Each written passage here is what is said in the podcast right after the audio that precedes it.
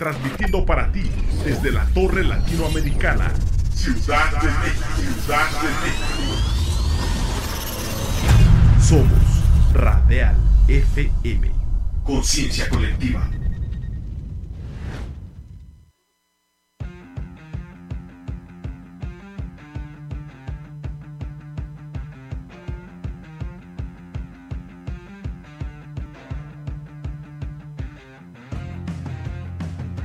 Conéctate a la música alternativa de toda la geografía de habla hispana en Antena Iberoamericana. La música alternativa según nuestra cultura.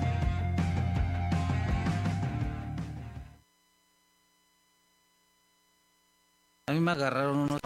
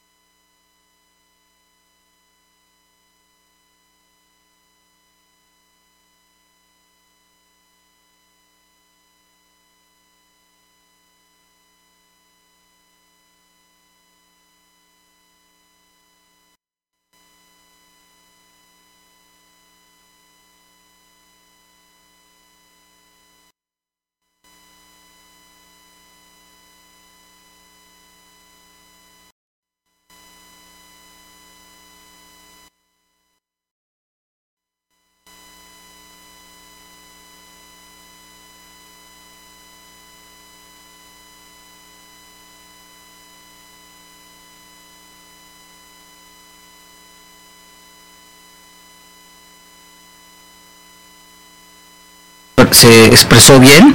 Eh, después, este, mm, entre nosotros, entre varios integrantes que pues, algunos son historiadores, algunos son diseñadores gráficos, publicistas, amigos que no hacen publicidad, eh, conformamos, eh, conformaron aparte una, una red que se llama CIDE que es este mm, eh, meter lo que, que fuera del arte, ¿no? De música y, y llevar el nombre de la música, ¿no? Como como que se como que se había perdido esa parte, ¿no? De ayuda, ¿no? Entonces decidimos hacer este Vinculación con otras y- y exactamente, sí. eh, eso es muy enriquecedor para nosotros y siempre lo hemos manejado.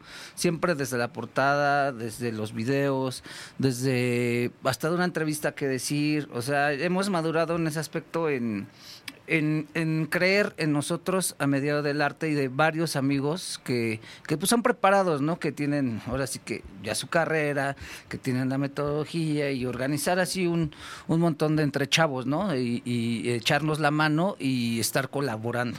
Entonces, Además que esto, perdón, viene muy bien con lo que es el faro. ¿no? Sí, Que claro, no claro. solamente es música, sino es un lugar en donde pues tienen lugar muchos ejercicios, muchas convocatorias eh, que tienen que ver con otro tipo de artes, ¿no? Claro, eh, por ejemplo, este el vocal bajista de Parranda Magnal Cometín va a estar este vendiendo su libro por ahí también. Por favor, o sea, se trata de ¿De qué habla el...? ah, es, es, es, es un... Yo no lo he leído bien porque no, no lo he visto personalmente, la verdad, pero habla así de, de la época del ska. Entonces, está, está, ha de estar muy bueno. este. Entonces, este esperemos. lo habla en primera persona. En primera de- persona, Astra- las de Estrambos, Exactamente, ha de estar muy padre. Entonces por ahí también, o sea, inyectar, o sea, eh, decir, ah, pues este, este compa también es escritor, ¿no? Ah, este compa es fotógrafo este carnal este estudia danza, teatro, publicista, el que nos ayuda, el, el ESIDE va a hacer todo eso. Entonces platicamos, dijimos, pues vamos a hacer un toquín como de antaño, ¿no? Se nos ha olvidado este esa parte de cooperación, esa parte de, pues bueno, está mi, mi música, pero ¿qué vamos a hacer, no? ¿Qué, vamos, no vamos a trascender, o sea, son siete años, pero hay que trascender en algo. Entonces, investigando y teniendo algunas reuniones, este, se decidió, se decidió hacer un este pro animal, ¿no? Este, esto va a ser para, o sea, la, es, es, la entrada es libre, es gratis para todo público. Como eh, suele ser en el sí, faro. Sí, como suele ser en el faro. Pero si pueden ayudar, si pueden donar lo que ustedes necesitamos, las este, asociaciones, que se va a recaudar y se va a repartir, eh, pueden este, dar lo que son alimentos, ¿no? Más, más enlatados, porque luego las este, croquetas, este pues este vienen así ya un poco mal y todo. Entonces, eh, eh, para curación, gasas, cualquier que tengan por ahí un agua oxigenada que no les sirva, un, alcoholito, algo así, porque pues, ya sabes que Iztapalapa, aparte de estar grandísima esa la, la, delegación. alcaldía más poblada de la Ciudad de México. Y obviamente con más este perros de calle, gatos de la calle, puta, o sea, entonces, este, y vamos a empezar por ahí y tratamos que, que todo se, se, se lleve a toda la Ciudad de México al CDMX o, y hasta afuera, ¿no? Entonces, tratamos de hacerlo bien, tratamos de colaborar bien, tratamos de, de divertirnos también, que se trata del baile de nuestro cumpleaños también. y al final de cuentas ponernos la camisa, decir, bueno, o sea, hay, hay, que cooperar, ¿no? Como sociedad. A lo mejor ahorita fue esto, después se nos ocurre otras cosas también. Por ahí vienen para niños en situaciones así. Y bueno, se vienen muchas cosas, ¿no? Y, y cooperando con artistas, con especialistas, con, con gente que pues está preparada, ¿no? O sea, nos podemos guiar, ¿no?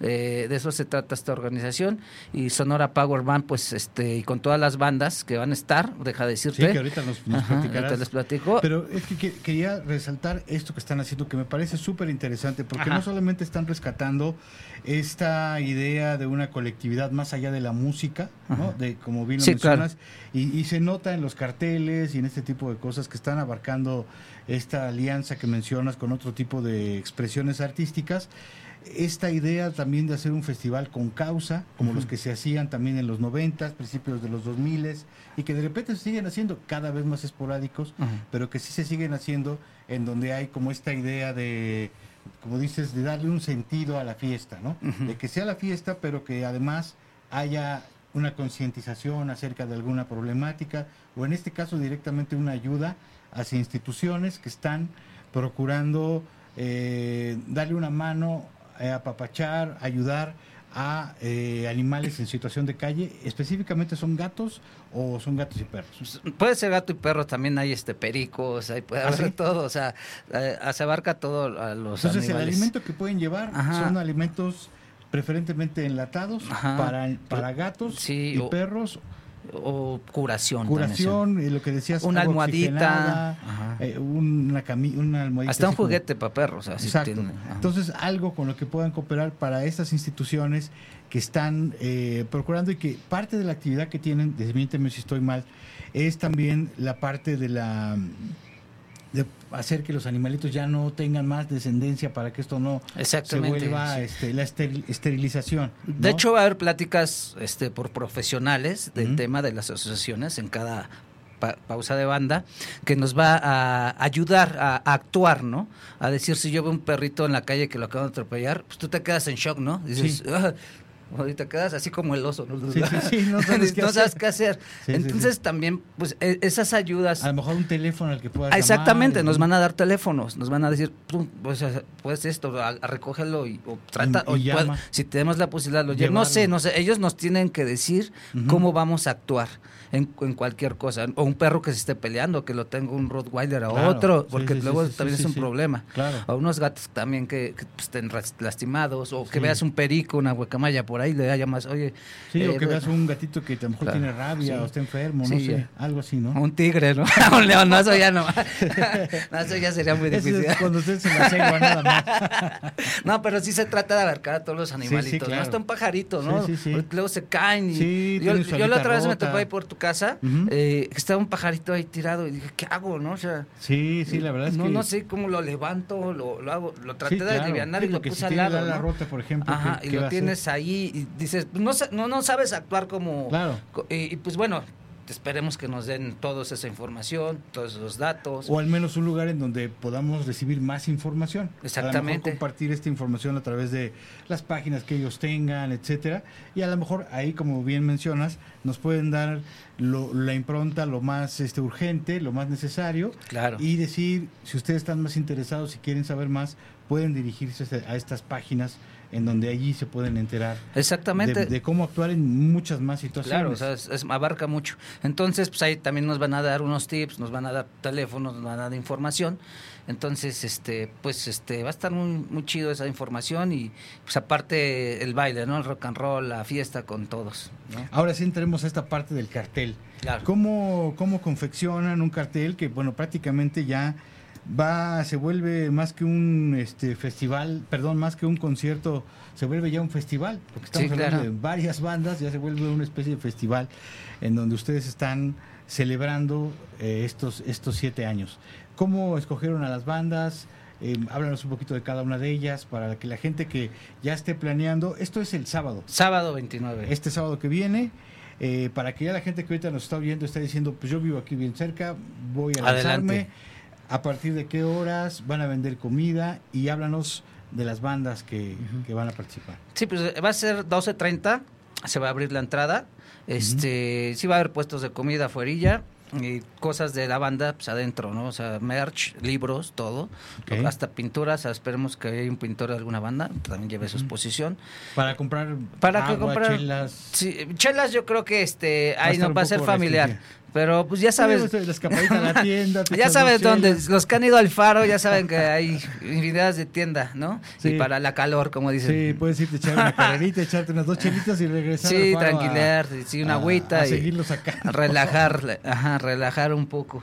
Y bueno, la- las bandas yo quiero agradecer a cada una de ellas por por ese aguante, por esa hermandad, por ser carnales desde hace tiempo. Híjole, les debo mucho también a mis carnales de las bandas. Y bueno, empieza con ya los horarios ya están y voy a empezar no, Hoy ahorita- Sí, los ya los ya los publicaron hoy en la publicamos hoy en, las oficial páginas, ahí están los horarios. De la Sonora Power Band, sonora, arroba Sonora Power Band, es Ajá. así, ¿no? Sí, en Instagram o Facebook. Facebook. también. Ahí pueden ver, hoy se publicaron ya los horarios de lo que va a ser este festival, prácticamente un festival celebrando los siete años de la banda. Y ahí nos ibas a decir por horarios, ¿no? Ajá, el ¿Cómo- festival por causa. Bueno, va a empezar, ah, empieza la primera banda a la una, que son los lunes, que son un grupo de ahí de la Casa del Faro, que pues, sí tienen una bien chida, son dos bajos, creo, y andan bien powers. ¿no? Después viene nuestros carnales de la cizaña, también antaño. ya, sí, sí, o sí. sea, Todavía les tocó cassette de Pepe Lobo, ¿no? Sí, a, a Cizaña, sí, el señor. Castor. Exactamente, el señor Castor. Mis carnalazos, el Choco, toda la banda. Y también la trenza, la trenza de abuela que puta se... También de esa misma generación. la misma Digamos generación. que esa generación que fue... Como, que es un déjà vu el concierto. Como ustedes, a- apenas poquito después de esa primera generación que todo el mundo sabemos, Ajá. ¿no? Inmediatamente después surgió una siguiente generación que, Claro. que vino y ahí estaban estaban ustedes con Sí, la sonora escandalera, estaba la cizaña, la trenza de la abuela, etcétera, ¿no? Ajá. Bueno, y, y entonces está la cizaña, está La trenza, La de, la trenza de abuela, la abuela. los carnales de la parranda manda, magna, que también son así de la vieja escuela. Exactamente. O sea, imagínate, es un Sí, déjà vu sí, este concierto, ya, ya Totalmente. mis amigos.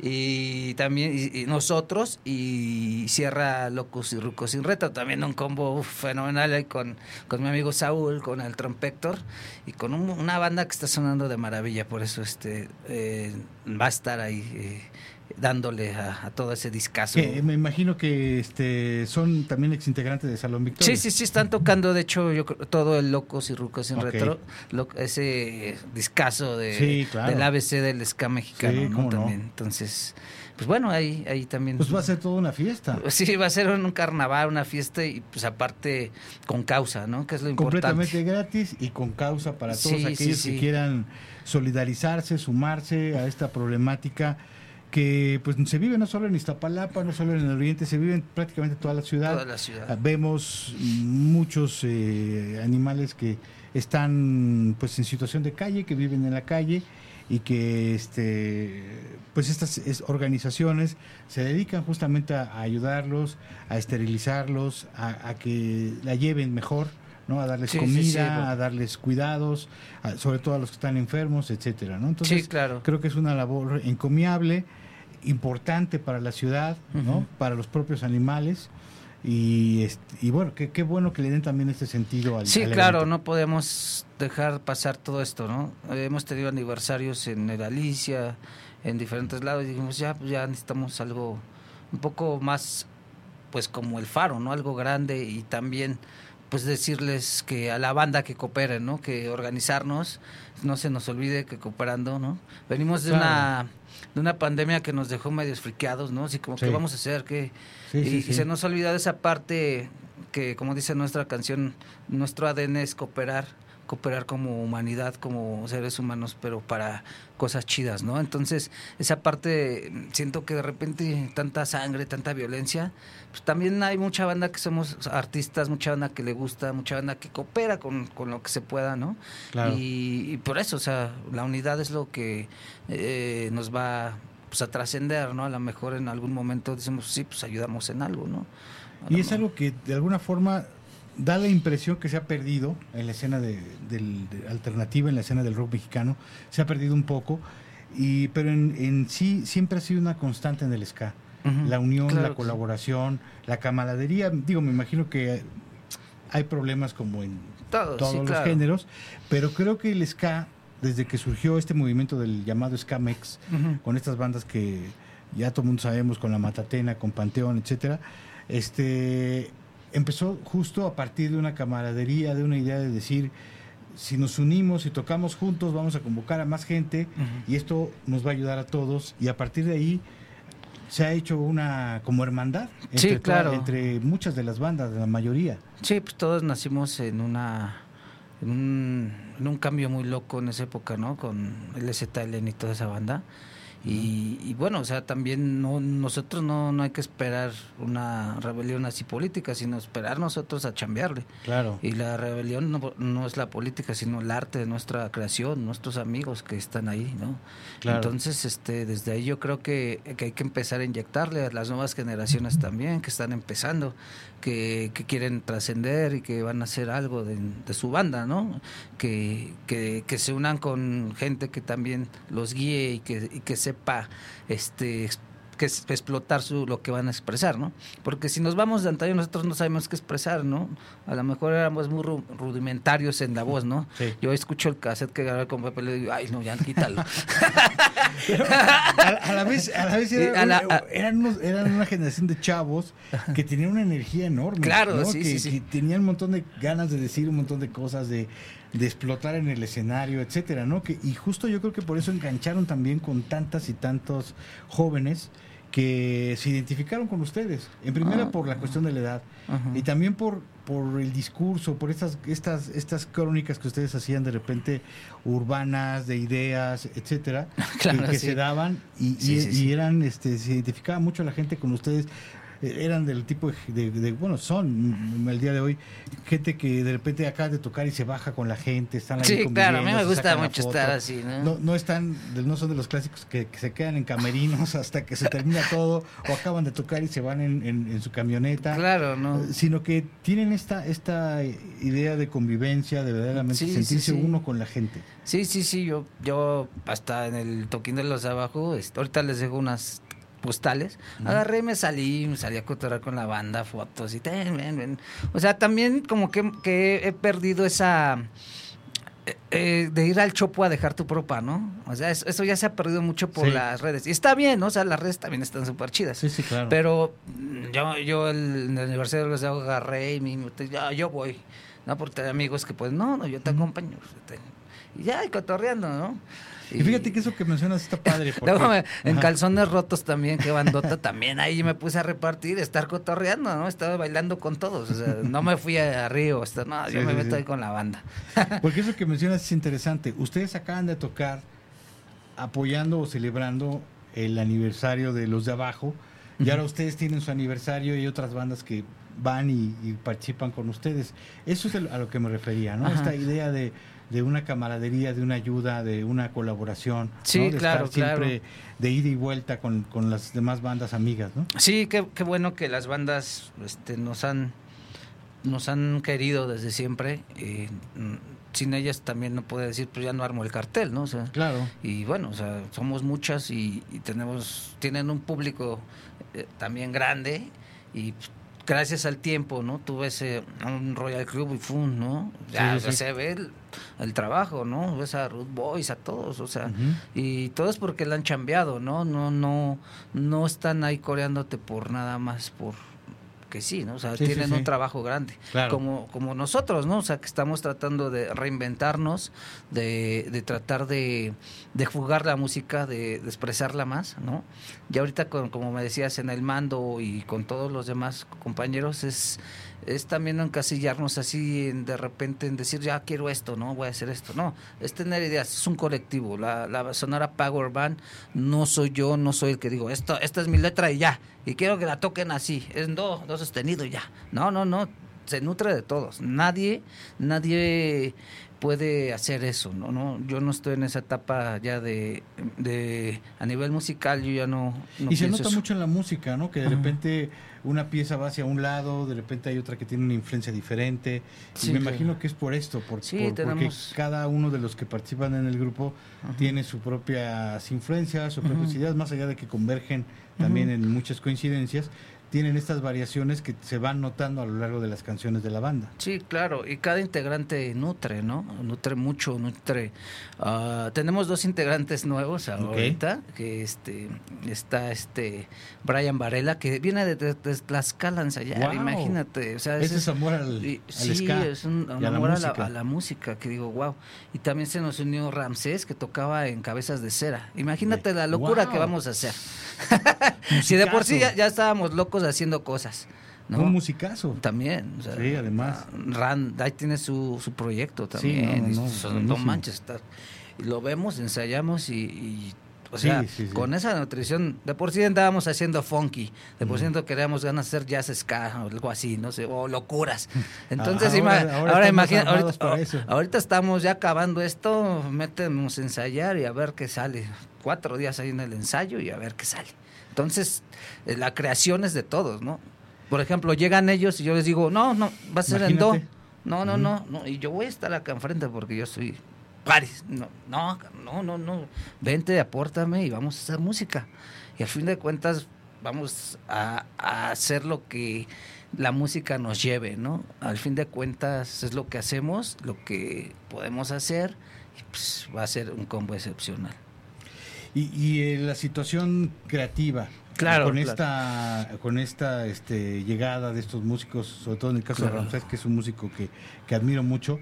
Claro. Eh, ¿Cómo sientes que puede cuajar? ¿Cómo va avanzada, por ejemplo, las ideas que obviamente parten de, de, ti, París, rumbo a lo que podría ser un nuevo disco de la Sonora Power Band, que sería ya como un disco muy importante porque vendría como a consolidar todo este camino que han seguido a lo largo de siete años. Y más, si le contamos lo que hicieron antes. Claro que, nos gustaría hacer un disco. No sé, estamos viendo si hacemos sencillos, pero yo soy también de la idea de, de, antaño de tener un disco, ¿no? O sea, me gustaría mucho. Lo, te digo, este es un colectivo que todos, todos este, vamos a participar y vamos a decir, ¿no? Democráticamente sí, si ya, no gano Mino, pues bueno, ok, vamos a hacer el nomás el sencillo y vamos a darle así y todo. Pero es, eso ya lo hicimos con rompecabezas, porque empezamos a sacar sencillos. Exacto. Rompecabezas, por eso se llama rompecabezas, porque... Luego ya las juntaron las piezas, Ajá, sí, ese fue, ese fue por eso el nombre, porque este, empezaba eso de estos sencillos, ok, uno, ahí va no, ahí va Fire, ahí va este Criminal, ya tenemos otras tres, ah, pues matemos el disco no tiene una noción, se llama rompecabezas, ¿no? Entonces, porque pues, de repente hay un funky, ¿no? De repente otra vez metí una canción de Rodrigo que se llama La máquina del tiempo. Uy, un clásico de sí, clásicos. O sea, ya habíamos sacado antes este algo de suerte, pero yo siempre tuve la cosquillita de esa canción siempre me ha gustado mucho. Sí, es una o sea, maravilla. bueno, todas, ¿no? Pero no sé no sé por qué eh, eh, Máquina del Tiempo sí Tiene un sí, encanto sí, especial, Sí, para mí todas, ¿no? Todas de. Rodrigo yo creo que pues, son un encanto, ¿no? Y me gustaría hacer un disco así de Rodrigo, ¿no? Pero bueno, ya concretamos, ¿no? Pues me gusta a mí. Ah, pues está chida, ¿no? No, Bueno, que vamos a meterla. Entonces, yo creo que ya en la siguiente etapa, ya hablando con Alex, con Ramsés, con Alejandro Orozco, con todo el combo, con Quique, pues vamos a, pues, hacer cosas, ¿no? Yo, yo creo que ya, ya sabemos por dónde hacer un sencillo. Yo creo que ese ya lo, lo tenemos. Pero también yo, yo trato de trascender con, con, con experimentos, ¿no? No ser un funky, no sé hacer. Y lo, y, y lo tenemos con todo el, el combo a- ahorita con alineación. Y bueno, eh, dejemos que el tiempo y que, que nos, nos adentremos más musicalmente. Pero más o menos, por ejemplo, canciones compuestas que ya estén como en un proceso, vayan a poder entrar en un proceso como de, de montaje en- dentro de, De- la de banda. sí tienen ya algunas... Mira, este, en el proceso estuvo difícil porque mm, tu casa ya en esa era donde ensayábamos. Este, se tiró, se hizo un buen de cosas. Estuvimos como do- un año y medio, este, yendo a varios este, estudios, ahí, ahí con diferentes lados en el altar de Sectacor, en otros del Rotem, varios. Y ahí empezamos como a comp- a componer. Pero ya después de dos meses regresamos a Nesa y dijimos, no, ya necesitamos como que siempre estar en casa te da, Sí. ya, ya no estás así con la prisa de, son tres horas, ya debes tanto, son cuatro horas. ¿no? Además, las musas llegan cuando quieren llegar. Exactamente, y, y ya cua- ahí, ahí cuando nos encontramos otra vez es cuando ex- explotó más la banda, porque nos, con- estos dos meses no tocamos en ningún lado, nos concentramos en el, en, en el aniversario, y ahí fue cuando dijimos, a ver, vamos a, a escucharnos, ¿no?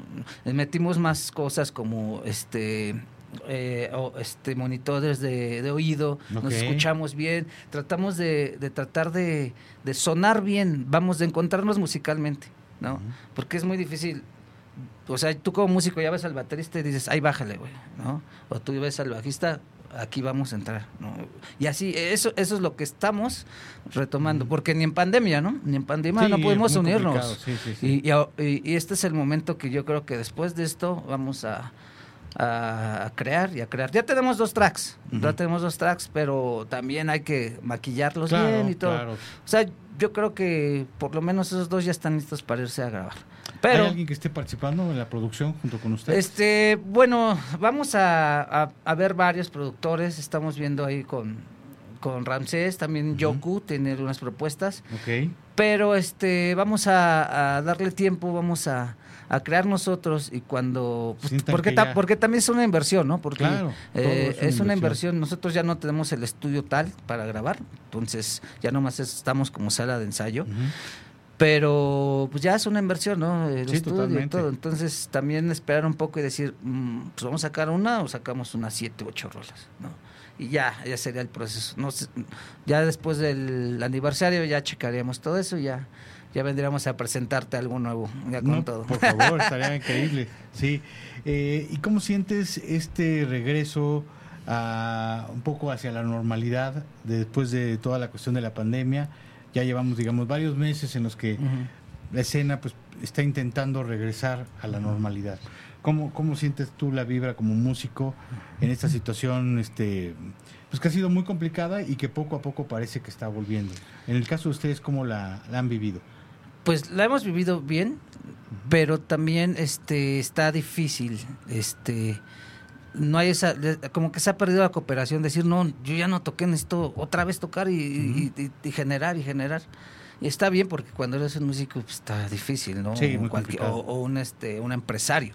¿no? Está o sea, y, han salido miles, ¿no? Ta, ta, ta, ta, ¿no? Si nos vamos muy arriba, o César, ya se han acabado los boletos, pero Sí. también ahí hay una algo ra- raro, ¿no? Entonces, Sí. como que se como que están así hambrientos, ¿no? También de, de, de- de poner de tener esa posición otra vez, ¿no? Eh, eh, nosotros mm, tratamos de decir, bueno, o sea, o sea, no podemos a cobrar 200 pesos, ¿no? O sea, la banda está eriza, nosotros estamos ahorita revolucionando, hay que hacer hay que hacer arte, hay que hacer cultura para que en verdad esto trascienda y no no, no nada más estemos así, ¿no? Entonces es muy difícil, pero pues con los conectes ya sabes, ¿no? Tenemos algunas cosillas, ya tenemos por ahí eh, una gira en Los Cabos, ¿no? Vamos después a hacer... Ajá. Entonces, este, pues ya, o sea, poco a poco, ¿no? se trata de, de, no engolosinarte por lo que estuviste, ¿no? O sea, no, no se trata de decir, ah, ya, o sea, estábamos como perros, ¿no? Y te soltan la correa y, ah, quiero, quiero, quiero. Y, y, pues sí se ve, y de repente veo un caos así ya de conciertos que digo, ya, ya manches, ¿no? Pero, pues, pero por otro lado está bien, ¿no?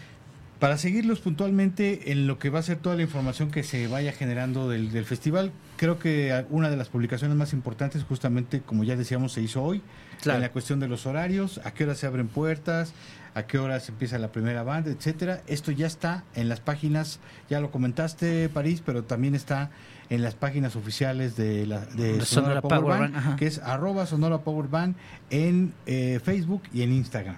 Ahí pueden checar los horarios y bueno, alguna otra información que, quieran checar, eventualmente ahí se va. Claro. A lo mejor qué, pueden llevar, qué no pueden llevar. Sí, sí, sí. Ahí, está toda la información también de las bandas, todas las están subiendo. Eh, Locos y Rucos, Sin Retro, este, la cizaña. la cizaña, la parranda magna, los lunes. La trenza de y la, trenza de la abuela también están posteando todo lo que se, se va a requerir también ayúdenle a dar con su like y ahí seguirlos. Y también ayuden eh, llevando esto no es obligatorio, pero sí es, voluntario. muy importante que lo hagan, ¿no? Si pueden llevar una, un botecito de alcohol, gasas, este, agua oxigenada, comida para perros, comida para gatos, etcétera. Hasta el eh, piste. El piste, eh, pueden llevar juguetes, como lo decías, a lo mejor una camita. Una, una camita que la tiren, ¿no? Que ya no le sirva, va, pues está una cama. O sea, puede ser muy necesario para estas instituciones que, que a veces sí se les ven muy complicadas, ¿no? Que no tienen pues un apoyo gubernamental ni nada de eso, son, son iniciativas privadas eh, eh, de la sociedad civil que intentan ayudar en problemática que ya decíamos afecta no solamente una zona de la ciudad, sino toda la ciudad entera. Entonces, también es importante, eh, ya que la banda está dando la pauta para en su fiesta hacer esta, esta idea, pues imagínense que van a una fiesta y llevan un regalito claro. ¿no? Este, a estas instituciones a las cuales ustedes han querido apoyar por ejemplo, en tu casa dices, ah, esa almohada pues ya no la tengo, era de mi ex perrito, de mi vato. La hecho una lavadita y me la, sí, me la claro, llevo, y hay un alcohol lleno que sí, no pues paso, paso a la farmacia y compro un alcoholito y se los paso a dejar. Tampoco es que, que, que, se lleven el kilo de croqueta, ¿no? No, no, se trata de lo que puedan y voluntariamente. Y que en verdad tengan eh, la voluntad de ayudar a estas asociaciones. Sí, yo creo que, que va, va, a ser importante y bueno, y, y ya a cambio de eso, pues una fiesta larga, eh, muy energética, con una parte importante de lo que ha sido la escena del ska mexicano, no muchas historias que, convergen allí y obviamente esta historia que ya marcan siete años cabalísticos, esperemos de buena fortuna para Sonora Power Band. Sí, ¿Eh? muchas gracias Ricardo. Y eh, recuerden que vamos a tener una pregunta más eh, y bueno, la música, si quieren escuchar los discos, están desde hace rato en las plataformas digitales. Eh, ahí están los dos discos, están algunos sencillos también. si quieren escuchar, hay algunos videos que también pueden ver en YouTube. En YouTube está todo el Power Este, porque siempre puede haber un nuevo oído que esté escuchando y diga, a ver, esta banda. Pues ahí pueden darse una idea y acabarse de convencer y convertirse en nuevos fans que vayan a verlos en vivo este sábado en el Faro de Oriente, este concierto que ya decíamos que más que concierto ya es un festival. Eh, Sonora Power Band encabezando este, este cartel mucho, muy interesante. El eh, sábado 29 a partir 12.30 12.30 del día ahí en el Faro de Oriente. Sí. Muy fácil de ubicar. queremos agradecer a la alcaldía de Iztapalapa por todo eso que los baños, por la seguridad, por todo, también nos ayudó en, ese aspecto. Sí, qué bueno, qué bueno que, que pues nuestras instituciones respalden ese tipo de, eventos, sí, creo que sí es muy importante. Y, y para llegar, pues, bueno, obviamente pueden llegar si van en auto por Avenida Zaragoza, pueden llegar por, por, la Sara Bronx. Sí, la avenida Texcoco, pueden llegar por el metro Peñón Viejo. Peñón Viejo. y- o el metro que está antes. Santa es, eh, Marta, Santa, Marta de- el que está después, ¿verdad? Ajá. Bueno, ahí más En- o menos en medio de dos, metros eh, están ahí, pueden llegar también. Es realmente fácil para la gente que vive en el oriente, sobre todo, muy fácil de llegar. Sí, toda la banda de Chalco, de, de, de ese lado también. Sí, Iztapalapa, Nesa, Chalco, La banda de parte. Tlaxcala también va a caerle, de toda la nueva. De hecho, por ahí hay creo que una bajada para la gente que viene de Puebla a Sí, Tlaxcala. sí, ahí los pueden bajar, casi casi los bajan Sí, ahí en ahí el faro. la banda de Puebla Tlaxcala está como una hora y media fácil. Y hay terminales va- de autobuses muy cerca de allí. Sí, y va a terminar temprano, o sea, Se antes pueden de las regresar 8. y en, la noche ya están durmiendo ya en su casa en Puebla o en ya Tlaxcala. están a las 10 de la noche comiendo sus conflicts. Bueno, y vamos a tener una pregunta más que ustedes van a poder seguir a través de TikTok y a través de Instagram. Eh, es una pregunta un poco eh, comprometedora que Ah, vamos ok, a hacer, no- que tiene que ver también con la música y eso es este lo que ustedes van a poder seguir ya nada más en estas plataformas en TikTok o en Instagram. Por lo pronto nos despedimos de esta primera sección de Antena Iberoamericana.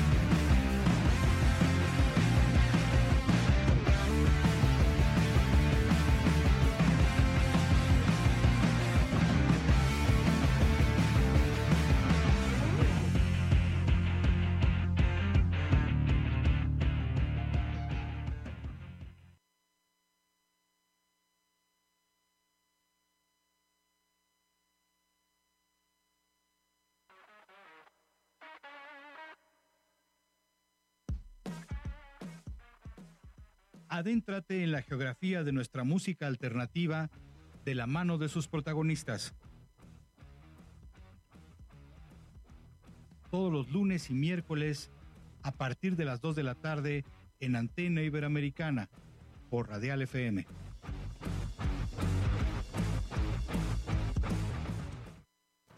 Regresamos a Antena Iberoamericana transmitiendo desde el piso 20 de la Torre Latinoamericana en el centro de la antigua Tenochtitlan, hoy Ciudad de México. Y bueno, como ya lo hemos hecho en varias ocasiones, eh, demostramos que este programa está abierto a los géneros más importantes del rock y obviamente uno de ellos es el metal, indiscutiblemente es un género que por más que hace tiempo lo, ya lo daban por muerto, pues ha renacido como el ave fénix, por así decirlo, si, si es que nunca murió y eh, más bien nunca murió, pero para muchos de repente alzó sus alas y aquí en México empezó a haber festivales multitudinarios exclusivamente de metal, demostrando que ese muerto que muchos veían gozaba de cabal, salud. Y para eso, demostrar que no solamente en México, sino en otros países hermanos de nuestra América hispanoparlante, tenemos con nosotros a toda una institución del metal en Ecuador, el grupo 3X. Bienvenidos, chicos. Muchas gracias. Muchas gracias. Es un gustazo y gracias por la invitación, Antena Iberoamericana. Y nos da mucho gusto porque realmente eh, el hecho de que hay una banda como ustedes que haga un esfuerzo, no solamente por todo el esfuerzo que han hecho para consolidarse en su país, para ser un, un referente del metal y del rock en general en su país, sino que ustedes han invertido una estrategia, han invertido un tiempo, una idea de conectarse con la escena mexicana. No es algo que estén haciendo el día de hoy, es algo que ya viene de tiempo atrás. No, yo recuerdo haber visto un disco de ustedes editado por una compañía independiente mexicana desde hace ya tiempo, creo que fue Carpe Diem. Hace tiempo también ya están con otra compañía mexicana que está editando su más reciente producción. Y esto pues nos habla de una banda que, verdaderamente sí le, le interesa conectarse con, con, la escena nacional, teniendo como principal herramienta una música ya muy madura, muy bien lograda y el idioma en español. Háblenos cuál ha sido esta respuesta, esta conexión que han tenido con el paso de los años con el público mexicano. Eh, bueno, te comento que todo esto empezó desde hace mucho tiempo, eh, desde que yo tenía una banda que se llamaba Sacrificio pues con esta banda yo ya tuve contactos con, mucha gente de, la escena metalera de, acá de México y pues íbamos platicando siempre, ¿no? Hasta que llegó un momento que fue en el 2007 exactamente que Arturo Wizard, ex vocalista de la banda en paz descanse. que en paz descanse, pues muy amigo de nosotros, eh, hubo este conecte, ¿no? Ya que él fue al Ecuador, eh, nosotros alternamos con él y su banda y después de eso pues él ya viajaba solo. Okay. Y nosotros éramos su banda. Ah, muy Hacíamos el show de Luzbel, él cantaba canciones de 3X y pues caminamos desde 2007 hasta 2019 que Arturo murió, ¿no? 2020. Eh, en 19 fue de Arturo. sí, en el 19, 2019 que, que, falleció. Entonces en esto ya hubo ese enlace, ¿no? Ya hubo esa fuerza. Entonces él, él decía siempre, ¿saben qué? Los quiero traer para México y pues hagamos algo, ¿no? Pues lamentablemente no se podía porque te, te requieren de una visa para entrar a, a, México en el Ecuador y te piden un montón de cosas, ¿no? como cuando te vas al, al Entonces te piden eso y siempre se nos ha complicado.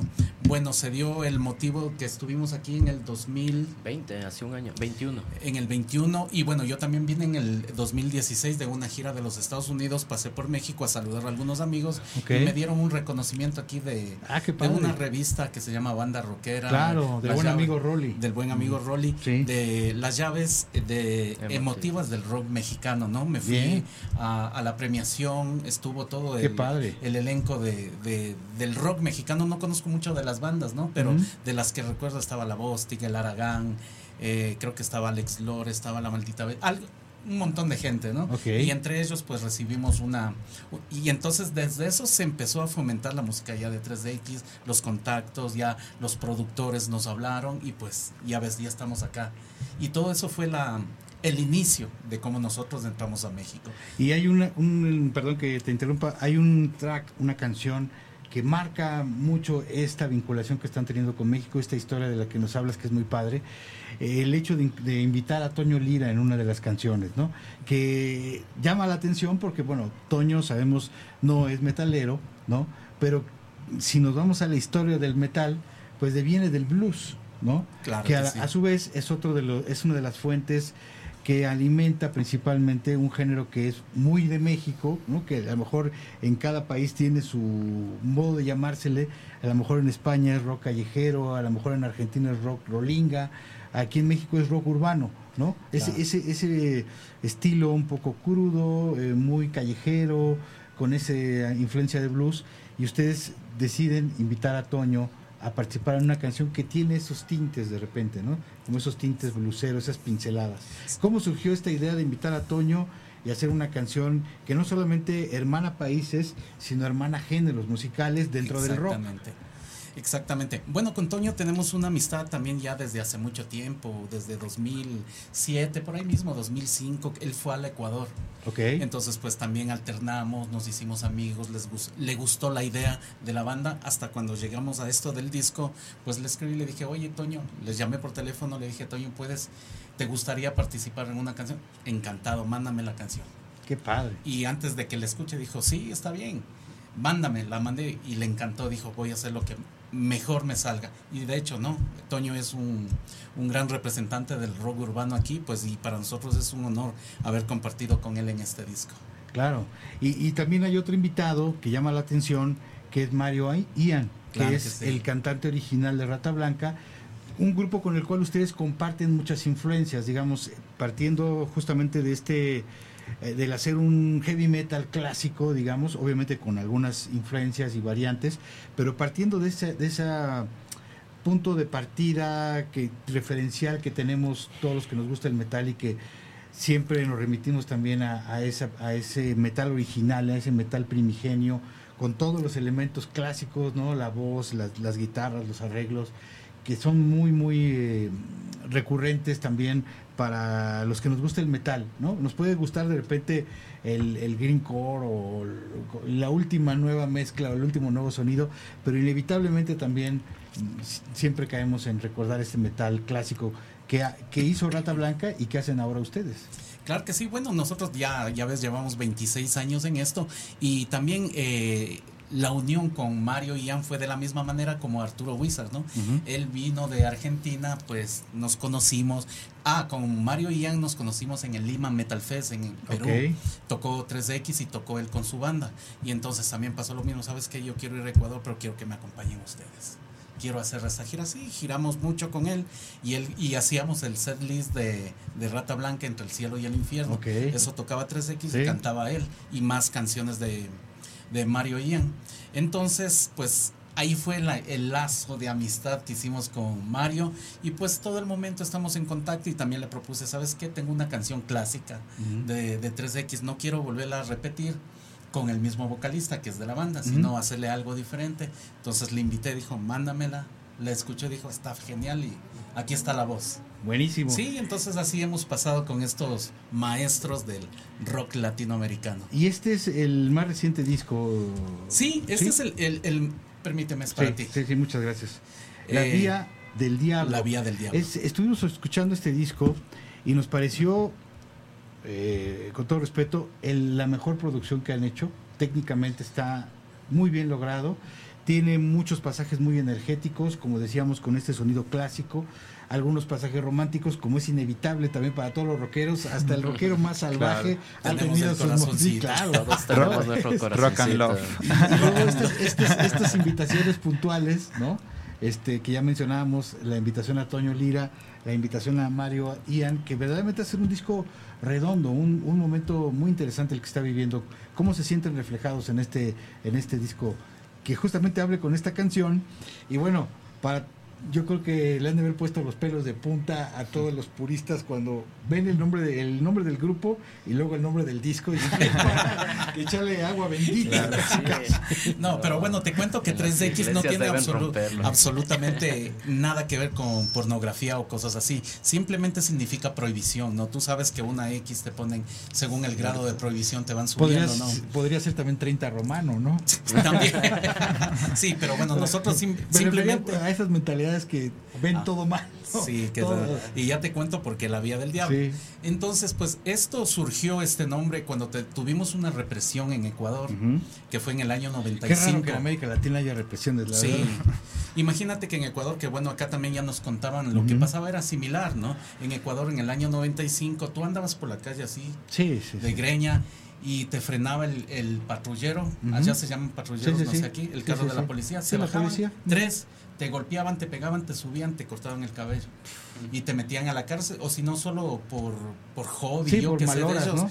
Que te cortaban y te botaban y te decían que eres marica Sí, y o cosas así. ¿no? satánico, o lo que sí, sea. cosas que así te ocurrió. ofendían y eso pasó. Entonces es por eso del nombre de 3X. Éramos prohibidos en aquel tiempo y nosotros nos pusimos a tocar en un bar, justo cuando estaba la represión, con la idea de... ¿Cómo te digo? Como Muchachos rebeldes, retales, que vengan estos Ah, vengan por policías. y- ¿no? ajá, y, y por suerte nos llegaron, si no nos mataban. y entonces ahí es que surgió esto, que éramos prohibidos. 3X Ujú, sí, significa prohibición. Algo prohibido, sí. Ajá, nada más de eso, ¿no? Y la vía del Eso, diablo, el título de la vía del diablo, bueno, te cuento, es algo... Que es la canción Eh, que inaugura el disco y que es una de las canciones más eh, donde ustedes plasman la quintesencia de lo que es el grupo. Sí, ¿no? sí. Todo su sonido, toda- bastante energía, épico, riff. Sí. clásico, ¿no? Sí, bueno, nada más la vía del diablo significa que pues vas por las calles y vas viendo muchas cosas malas, ¿no? Sí, claro. Ves eh, Violencia, violencia, ves a niñas borrachas, Sí, sí, escuchando sí. Ese, ese género que salió hoy. Horrible, horrible, y, sí. y están bien dañados. Entonces la vía del diablo es que recorres en una calle donde ves tanta Sí. eh, violencia y maldad de la humanidad Así por ciertos, ciertos géneros musicales o el alcoholismo, Por la cosas así, ¿no? Por O la todo- sociedad todo en sí. junto. Todo, Todo junto y vas viendo, de eso trata la vía del diablo, ¿no? Más no porque estamos invocando al diablo o hablando cosas del diablo. Y de hecho tiene algo peculiar esto que justamente Digo hay que un, al final de cuentas, pues cada quien, ¿no? Si ustedes tienen esa... hay- hay un amigo que le Para de- eso está el black metal también. no, pero no hablamos nosotros de. Hablamos de aquí de, de un amigo que le decimos diablo. El diablo. El diablo, un amigo que es muy, muy, muy buena sido muy persona. buena onda, ¿no? Es muy buena onda. Y de hecho él me sabe ir a ver en su auto y por eso digo, me subo en su auto y aceleramos más de 100, ¿no? Es la vía del diablo porque vamos como Sí, locos sí, y de sí. paso vamos viendo todo lo que sucede, ¿no? En la sociedad. Más Claro. no tiene nada que ver con satanismos y cosas. Nada Sí, sí, sí. religioso. Que Nada digo, religioso. pues, muy respetable para los que Claro. crean en eso, pues bueno, cada quien Así cree que lo los puristas quiere, ¿no? y está aclarada Muy la claro. situación. Sí, ahí está, ahí que está. repetirse dos y tres veces Pero es. Justamente eh, como la, la idea también de provocar, ¿no? De, Claro, de sí. provocar, pero a la vez decir, bueno, pues es que ni siquiera has oído la canción, no, no te pones a ver de qué va la letra y, y nada, Compren ¿no? el Entonces, disco para que sepan. claro, que compren el disco y que lo escuchen. Sí, además. como, como es ese dicho, para juzgar algo o alguien, pues primero conócelo, Claro. comparte con esta persona o con la cosa que sea. pues, Además de que es algo muy recurrente de los rockeros o de los metaleros, ¿no? De, este, de que se les juzga de satánicos, se nos juzga de, de, de, De depravados, todo lo de todo lo malo del universo, los rockeros. Y resulta que muchas veces los rockeros Es lo contrario. son exactamente, a veces son hasta vegetarianos, tienen conciencia, tenemos conciencia social Sí. más que la de otros géneros. ¿no? Aquí, por ejemplo, ustedes seguramente ya se dieron cuenta que la música, por ejemplo, del narco no es el metal, ni es el rock. Es otra música la que la que está con estos eh, personajes que han sido tan dañinos para Y eso nuestra sí sociedad. bien, bien gore, bien, bien grind. Exactamente. Esos sonidos sí, sí, bien extremos, y- ¿no? y Bien es- crudos. y Crudos. Y ese es el contraste de música como alegre, pero con, con, Con- letras muy bizarras, ¿no? Exactamente, y que hacen justamente una apología a todo ese universo malvado, que es lo que ha hecho pues de nuestro país y de muchas partes de América Latina, Colombia, que fue quizá el primer país que se estigmatizó con estas ideas, y ahora México y otras partes. Claro, en Colombia Eh, vivimos demasiado eso. Yo soy colombiano y Ah, tuvimos que vivir pues toda la cuestión de la violencia y, y, y y, todavía de- te todavía te perdona ahí pero todavía te, te relacionan por ejemplo con narcos como Pablo Escobar sí, ese sí, tipo de cosas que, no tienen nada que ver con Estamos ya igual, ¿no? La Claro. este es muy triste, ¿no? Que tú llegues a otro país, por ejemplo, el caso cuando pasaba con los colombianos y ahora con los mexicanos, y en lo primero que piensan es en que a lo mejor traes algo en tu maleta, ¿no? Hay que, hay que revisarlos bien.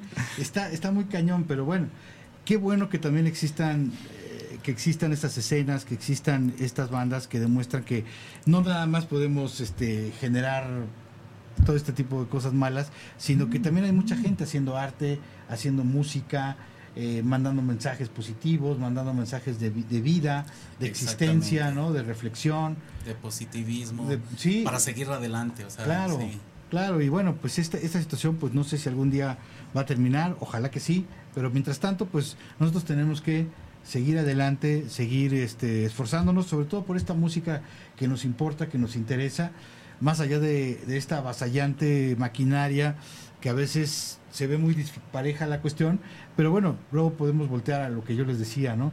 Esta idea de los grandes festivales de metal que hay en México y de rock en general, y que te das cuenta que toda esa gente no necesita que te estén metiendo una canción en cada que entras a YouTube todo el tiempo o que las, la estén repitiendo en la televisión. Hay gente que afortunadamente sigue buscando su música, sigue mm, viendo la manera de cómo encontrarla, de cómo vincularse.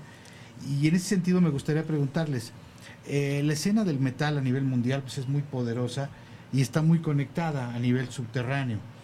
Eh, nada más que aquí hay dos cuestiones. Una, muchas bandas, incluso en México, que pretenden llegar a, a ese público, lo hacen cantando en inglés.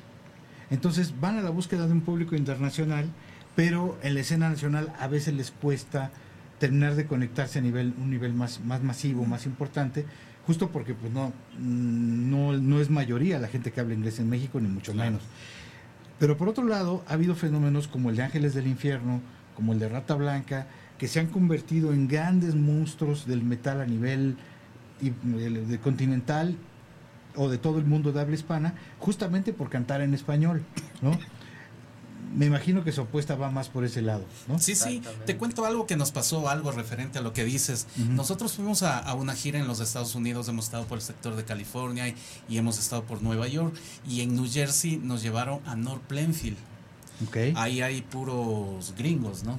Puro gabacho con eso. O sea, en, en este, ¿cómo se llama? Plainfield es puro latino y puro ecuatoriano, mexicano y tanta gente latina, ¿no? Pero este North Plainfield es puro, puro Anglo. Anglosajón. Entonces, no, nos invitan a tocar y cuando nosotros vamos llegando y wow, vemos en un, en un bar, pero son súper grandes, amplios. Sí, sí, sí. Tocaban bandas súper excelentes, parecían los Judas Priest o Was o cosas así. Nosotros, oh, y ahora, ¿dónde nos metimos? O sea, es que sí, te golpean, ¿no? Sí, sí, sí. Y todos así, greñudos, eh, con unas barbotas, o sea, gringos, ¿no? Sí, sí, sí. Bueno, pasó el tiempo y el, era un, el dueño del bar era un pequeñitito. Y hablaba con nuestro traductor, un amigo, y que le decía, le movía las manos y que no, y que así le decía que una canción nada más. Bueno, nosotros vamos, ya nos tocaba el turno cuando ya tocaron todas estas bandas y el vocalista nos dice, oye, pero yo no sé inglés. Loco, nos- ah, le respondí, le digo, oye, loco, nosotros escuchamos su música en inglés y sin saberlo. Claro. Nos gusta Claro. su música, su, su melodía, su armonía, la- su fuerza. Eso es lo que escuchamos del rock. Lógi- Lógicamente tenemos que entender el mensaje, pero hay, ya ves, no se puede, ¿no? Pero hay que, bueno, ahora ya con internet y todo, ya estudias, ves las letras y claro. son súper positivas, Sí, son sí. súper eh, geniales. Y entonces a esto, fíjate que subimos a tocar. No, dale, toquemos lo que sabemos tocar. Claro. Demostremos y que ellos nos escuchen en español. ¿Sabes qué pasó? Que cuando íbamos en la mitad de la primera canción, que es El Poder del Metal, porque con esa abrimos ahí, y yo veía, dije, ya el resto, ¿no? Ya pones la cara de tristeza, ¿no? Oye, ya, o sea, toquen y ya nos bajamos. Y ahí llega el amigo, el traductor, se acercó donde mí, dice que toquen una hora, una hora. ¡Wow! O sea, le sorprendimos, ¿no? Y no me vas a creer, todos los músicos que estaban ahí nos veían con tanta atención y disfrutaban, alzaban las manos y aplaudían y todo. Se sienten Listo. Entonces, ¿qué quiero, quiero decir con esto? Que tenemos que darle el valor que se merece a nuestro idioma. Claro. No porque eh, solo en inglés te va a llegar al mundo. Mentira, yo conozco bandas en Ecuador que solo se dedican a hacer eh, música y en inglés. Te prometo que ni en Ecuador los escuchan. Claro, yo para complementar la idea, sí nos hace falta más como esa identidad de tener más música metal y rock en español, ¿no? No Claro. hay tanto. Buscas en inglés bandas y encuentras miles y miles de bandas. Pero por ejemplo, quieres una banda como Rata Blanca, sí tienen toda su, su discografía, pero hace falta como más bandas como de ese Sí, estilo, ¿no? claro. Trabajar bastante en el, en el rock en español.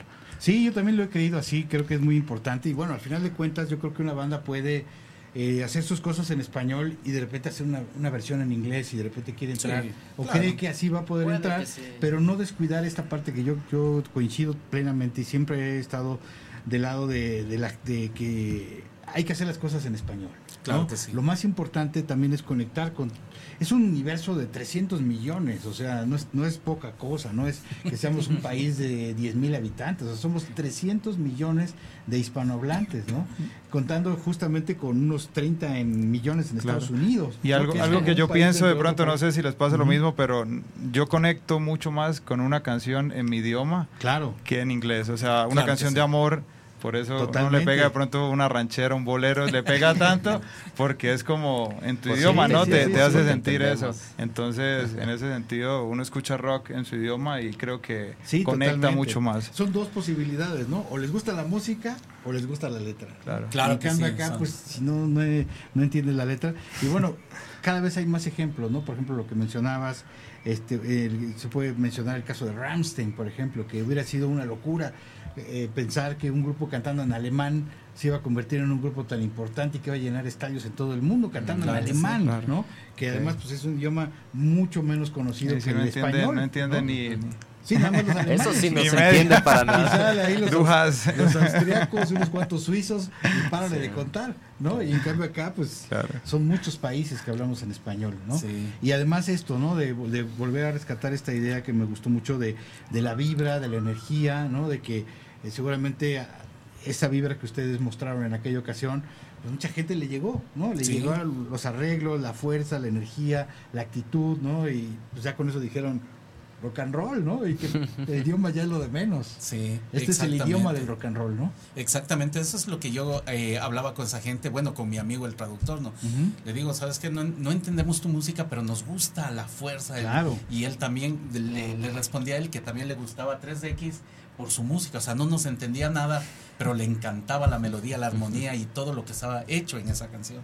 Y entonces pues la gente de allá disfrutó al máximo, nos bajamos, nos aplaudieron, nos tomamos miles de fotos, Qué padre. compartimos discos, intercambiamos, o sea, se ve que hicimos bien los deberes, ¿no? Así es, qué bueno, qué bueno. No, lo han hecho muy bien. La verdad es que eh, yo siento que cada vez son más reconocidos. Por ejemplo, en el caso de México, que es lo que yo puedo atestiguar, veo que cada vez son más reconocidos, que este, vienen y eh, están encabezando eventos. ¿no? Esto habla de que ya hay un público que los está siguiendo, que sabe quiénes son, que puede conseguir sus discos en México, que parece poca cosa y a lo mejor las los discos físicos ya no son tan recurrentes, pero sigue siendo importante. Sí, sí. Y todos esos puntos ustedes los han sabido cumplir, Llevar. los han sabido complementar. Sí, lo bonito de todo este, esta gira nueva que hicimos este año, es lo Cuéntanos bonito. un poquito eh, en dónde eh, estuvieron, llegar, quién eh, tocaron. El, el primer show tuvimos en To- Toluca. Toluca, el 2 de octubre. Toluca, Dos de tocaban octubre. algunas bandas del rock local. Ok. Y imagínate que nosotros llegamos y la gente nos pedían ciertas canciones que no, el poder del metal.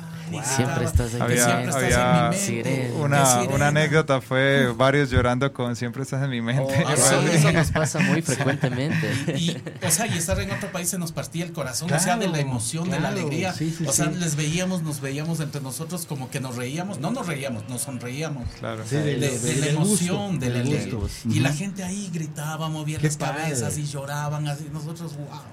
Sí, sí, sí. Sí, no es que como lo mencionas, esto adquiere una dimensión diferente cuando estás en otro país. Claro ¿no? que y que sí. te das cuenta que tu música, a pesar de todos los problemas que uno pueda tener en unas escenas tan difíciles como a veces son las escenas del rock y del metal en, en América Latina, llegas y tocas el corazón con tu, con tu música, con tu. Y junto con esa anécdota hay una mucho más bonita, ¿no? Bueno, personalmente puedo decirlo así. Estuvimos hace una semana en Ciudad Sagún, junto al Aragán. Ok. Y bueno, no, el Aragán ya es una banda aquí muy, Sí, muy, sí, una sí, legendaria banda. Icónica, sí. Pues, y nosotros tocamos junto a ellos, fuimos sus invitados especiales, el Aragán. Bueno, Ah, siempre les mandamos un saludo, un saludo Luis. a Ara, a Luis. A Luis, un fuerte abrazo Eso. y siempre agradecidos con ellos. Y bueno, pues eh, nos subimos al escenario, ya nos tocaba tocar y pues había miles, miles, unas 10 mil personas, si no era más, ¿no? Era un Una masivo multitud. total. Y bueno, la gente era el Aragán, el Aragán, y uno, como te cuenta él, ¿no? Es como que ya capaz y nos baja. ¿no? Media, media Sí, canción y sí, chao. media- una canción y ya, el Aragán. No, apenas estábamos así, trin, trin, para allá que nos den eh, la ¿A qué horas marcación y nos- salir. Aragán, Ah, nosotros- sí, exacto. ¿A qué horas nos lanzan tomates, Sí, sí, jitomates? Yo no sé, o sea, se te cruzan miles de ideas. Sí, ¿no? sí, sí. Y bueno, dale, el show tiene que seguir. Dale, seguimos tocando y bueno, eh, mientras iba pasando las canciones, la gente, wow, o sea, Iban wow, aplaudiendo. wow". O sea, de entrada siempre es como que, eh, Sí, sí, sí. pero va ya en el transcurso del show. La gente, wow, otra y cosas así, ¿no? Ah, Total que llegamos al final del show y la gente era, otra. Imagínate eso al Toda unísono. Wow. era genial. Otra. Y los aplausos. Qué todo, muy genial. Wow, o sea, y ahí fue igual, ¿no? Nos regresamos a ver todos y fue como que, órale. Misión cumplida. Misión cumplida. Sí, lo Misión cumplida. Sí, no es que la Sí. música genera una magia, una energía muy Claro. particular, ¿no? La verdad es que por eso es tan maravilloso estar en este en este mundo de la música, ¿no? Sí, A veces es lo importante es montarse a la tarima y darlo todo, ¿no? Eso, Eso es o sea, todo. sea lo no que quede, sea ¿no? que vaya a pasar, no quede. no importa. Mira que esta toda. vez tocamos el fin de semana, este fin de semana tocamos Con en Javier Batis. eh, es con Javier Batis en Eh, Los Reyes es La, La Paz. Paz, Reyes La Los Paz. Reyes La Paz. Tocamos por primera vez y algo emocionante en una carpa de circo, en un circo. ¿Qué? Qué genial, o sea, sí, fue sí, sí, fue hermoso, o sea, Era la eh, primera vez que me, nos me pasaba. acuerdo, digo, capaz que estamos en el en el circus de los Rolling Stones, ¿has visto eso? Sí, claro. wow, tocamos y la gente se puso, ¿no? Mucha gente y lo mismo nos pasó. Abrimos antes que tocara eh, Javier. Javier, Batis. Que además es una leyenda. Que de ya les voy a leyenda. cantar de nuestro nuevo disco que tengo un montón de invitados. Que Ok, te padrísimo. Y entonces la gente nos aplaudió de principio Ah, a sí. fin. Es más, Se el público que ya fue ya nos no. conocía, porque Wow. ya llegaban como que a pedirte cierta canción, ¿no? Siempre Uy. estás en mi mente. el poder del metal y cosas así. Qué genial. Y gente ya grande. Gente ya grande, Con eh, sus que hijos. creo que eran bluseros, así, ¿no? Nos aplaudían, nos brindaban de su bebida, salíamos fotos, y eso es lo bonito, ¿no? Cuando una banda creo que, que va pegando, que va haciendo bien las Claro, cosas, sí. es bien receptada por la gente y, y, el, y el precio a pagar de esto, de la gente, es las fotos, ¿no? Sí. Los aplausos. Y Los además, aplausos. además todo esto sin campañas publicitarias ni de ese tipo, todo a través de lo que la música genera. Algo, algo importante es eh, no generar lo que hace el reggaetón, que es publicidad invasiva, ¿no? Sí, A veces exacto. no quieres escuchar eso y te Y- obligan y, y los tipos pagan para que te obliguen Sí, a claro, escucharlo. sí, sí. es un círculo correcto. Entonces, malicioso, ¿no? En donde eh, se genera tanto dinero a- a- del reggaetón y, Y que luego se mismo, invierte en publicidad. de-. Entonces la gente ya no sabemos a veces qué escapar, ¿no? Sí. A veces nos dan ganas de aventar el celular o, o la Es como la computadora, comida ¿no? chatarra, ¿no? Sí, caray. Es muy Sí, chatarra. Hay, hay muchos saludos, gente que se está reportando como Mitli Xochitl, Patricia Infante. Mexi eh, Nuestra amiga sí. Mari. Perdón Un por el- muchas gracias por todo. que la verdad esa es una de las cosas que nos da pena aquí que es un idioma que desapareció, en- en- en- o prácticamente desapareció y que debemos esos últimos resquicios conservarlos con mucho orgullo, porque justo estamos parados en lo que era la antigua Tenochtitlan. Aquí terminaba justo en esta avenida que era un canal grandísimo de, de agua. Aquí terminaba la, la antigua No. Tenochtitlan. Eh, bueno, Patricia Infante, Jorge Cortés, Infante. Giovanni Rodríguez. Agustín. Jorge Cortés. Ah, Agustín, Agustín, un Saluda a fuerte nuestro abrazo. Es baterista. nuestro baterista mexicano acompañando. que nos está acompañando. Jorge, Agustín. viendo a ver si hablas mal de él. ¿eh? Sí, sí, repente, sí. No, es que Ya íbamos a hablar justamente. Bien que nos mandaste el saludo. Qué no bueno que nos avisaste. ¿Y ¿Qué otras eh, fechas eh, todavía tienen por cumplir aquí en México? Sí, ya? tenemos para cumplir la última fecha de nuestra gira, es este eh, Sábado. 29, este sábado 29, Sábado que estaremos 29. en Teotihuacán, Teotihuacán. en las pirámides. Hablando justamente de que estamos en Tenochtitlan, van a ir directamente a ese lugar lleno de magia, de energía que es Teotihuacán. Ya fueron a las pirámides, No, me no imagino. conocemos. No No, conocemos Uy. aún. Va a ser ese día. Va a ser ese día. Sí, Y es- aparte y- vamos a llevar nuestro show, ¿no? ¿Va, va a Sí, ser un doble. bar de, de la No, no, es o? algo amplio porque es un festival, están como a unas 10, 15 bandas, son dos días, Ah, 29 y qué 30. maravilla. De las que recuerdo que están ahí está Leprosy, O sea, es sábado y domingo. sábado y domingo. En Teotihuacán. Teotihuacán. Teotihuacán. Teotihuacán. Sí. Eh, me imagino que el cartel, toda esta información está en las páginas oficiales de la Sí, banda. sí, Claro. que las es páginas. arroba 3X Heavy Metal. Sí, Exactamente. exactamente. Y en YouTube igual pueden Arroba escucharnos. 3X eh, Heavy no, Metal. banda 3X oficial en YouTube. Ah, ok, ok. en Ajá. YouTube. Y acá nos encuentran con mayúsculas 3X, XXX, Heavy Metal. Así es, XXX, es bueno decirlo porque si no ponen triple. Ajá, y no te algo así, sale o nada. 3X, no. Es XXX Heavy Metal. Heavy metal. Sí, y bueno, a toda la gente que, que, que se puede, no sé, es posible invitarles el día 29, vamos a llevar y nos vamos a hacer un videoclip ahí Ok. y vamos a filmar a toda la gente que asista para llevarnos con mucho cariño a Ecuador. Y para elaborar nuestro videoclip oficial, ¿no? Uno que traemos en además, trabajo. ¿qué, qué más representativo Entonces, que de México que las pirámides de. Teotihuacán, ¿no? Que me imagino que por ahí habrá algún paneo o alguna cosa. Que están en la, en la portada de uno de los discos, ¿no? Sí. De La Vía del Diablo, Así es. la versión. Así, la, la versión que sacaron aquí con la otra disquera, Ujú. pues eh, sacó esta edición de la vida, Vía del Diablo Ujú. con tres Un- bonus tracks más y de portada lo hicieron la pirámide de, De Teotihuacán. Exactamente, sí lo recuerdo. Ajá. Sí, está muy genial también ese disco y a la gente nada más que nos apoye comprando los discos. Claro, claro, y bueno, los que quieran tener los discos físicos los van a poder comprar en, me imagino que va a haber una zona de merchandise Claro que ahí sí. en el festival, pueden contactar a la banda directamente o bueno, a la disquera y eh, entonces esta es ya la última oportunidad de verlos en vivo.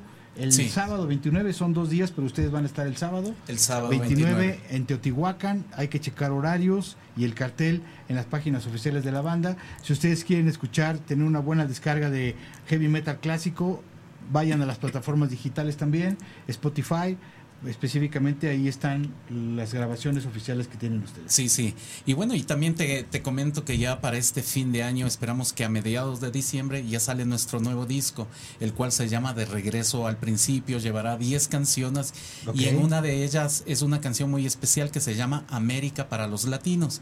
Esta canción pues fue eh, compuesta, escrita por Arturo Wizard. Ok, Con Arturo teníamos la idea de, de que él hacía las letras, yo la música y íbamos a sacar un disco Luzbel 3X en unísono, sí, ¿no? sí, Los sí, dos. sí, sí, sí. Y pues bueno, ya saben el desenlace. Caray. Lamentablemente esto, y bueno, y se quedó la canción América para los Latinos, es donde decidimos con toda la banda, ¿no?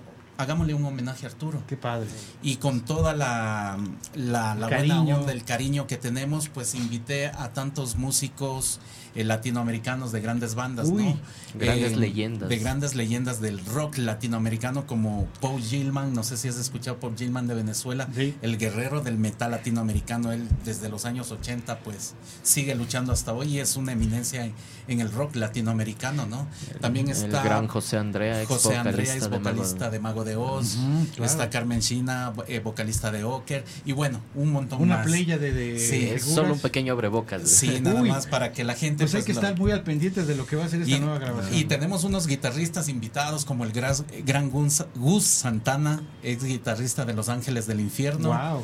Está Saúl Timo Moreno. Tolkien de Stratovarius. Saúl Más ni Moreno. menos. Y también está Saúl Moreno del Iran Roll. Y bueno, La- otros más. Y bueno, el, el último que siempre tiene que ser nombrado, ¿no? El gran maestro Javier Batis Uy. también está Sí. abriendo este esta canción, este Pues qué bueno, la verdad es que qué bueno de dar esta idea de, de unidad, ¿no? De, De hermandad. que- de hermandad, porque yo creo que eso es una de, de las cosas que siempre vamos a tener que seguir trabajando en conectar toda la, la escena de habla hispana, ¿no? Que realmente se, se abra y eso va a ser muy positivo para todo mundo, ¿no? El hecho de que las bandas puedan circular por todos los países de habla hispana, que haya estas colaboraciones, que bandas, por ejemplo, ahorita ustedes están aquí, mientras el Tri está tocando en Ecuador, Ajá. esas son las cosas que deben estar ocurriendo siempre. ¿no? Siempre. Para que, que darnos cuenta de que vivimos en, en una especie de, de país enorme. Nos separan visas y- Exacto, Pero son Pero- muchas más las cosas que nos unen. Pero sí, eso nos hemos dado cuenta, ¿no? Que, que tenemos muchas cosas en común. Demasiadas. O sea, Ecuador, Colombia, México. Claro. Sí, estamos conectados. Si tú entras a Quito, ah, que es la capital de Ecuador, sí, claro. es la misma entrada El de, centro histórico. de acá. Es lo mismo, ves la misma calles, gente, las mismas caras, las mismas casas, los mismos colores, Sí, todo. sí, sí. La señora que está vendiendo aquí taquitos, allá está vendiendo No, papas fritas. papas fritas. O sea, ¿sí me entiendes? Sí, sí, sí. La única diferencia son los tacos. o sea, Sí, claro. y, y el acento. Sí, que al es un poco diferente y algunas palabras y hasta Sí. ahí, ¿no? Pero Y son muchísimas igual. más cosas que nos igualito. Sí, sí, sí. De acuerdo. Pues que siga, que siga esta unión, que siga esta colaboración. Un gusto haber platicado con Un gusto, ustedes. muchas Y gracias. vamos a tener una pregunta más que se va a seguir a través, se va a poder seguir únicamente a través de TikTok y de Instagram en del oficial de Radial FM. pero concluimos esta sección y regresamos con otra en Antena Iberoamericana. Gracias. Gracias.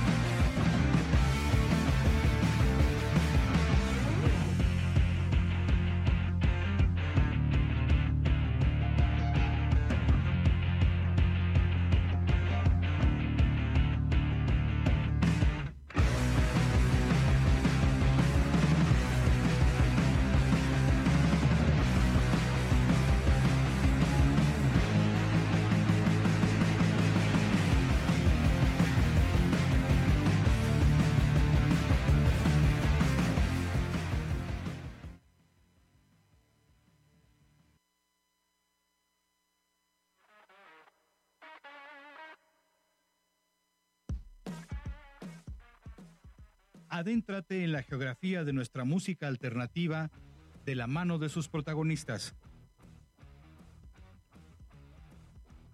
Todos los lunes y miércoles a partir de las 2 de la tarde en Antena Iberoamericana por Radial FM.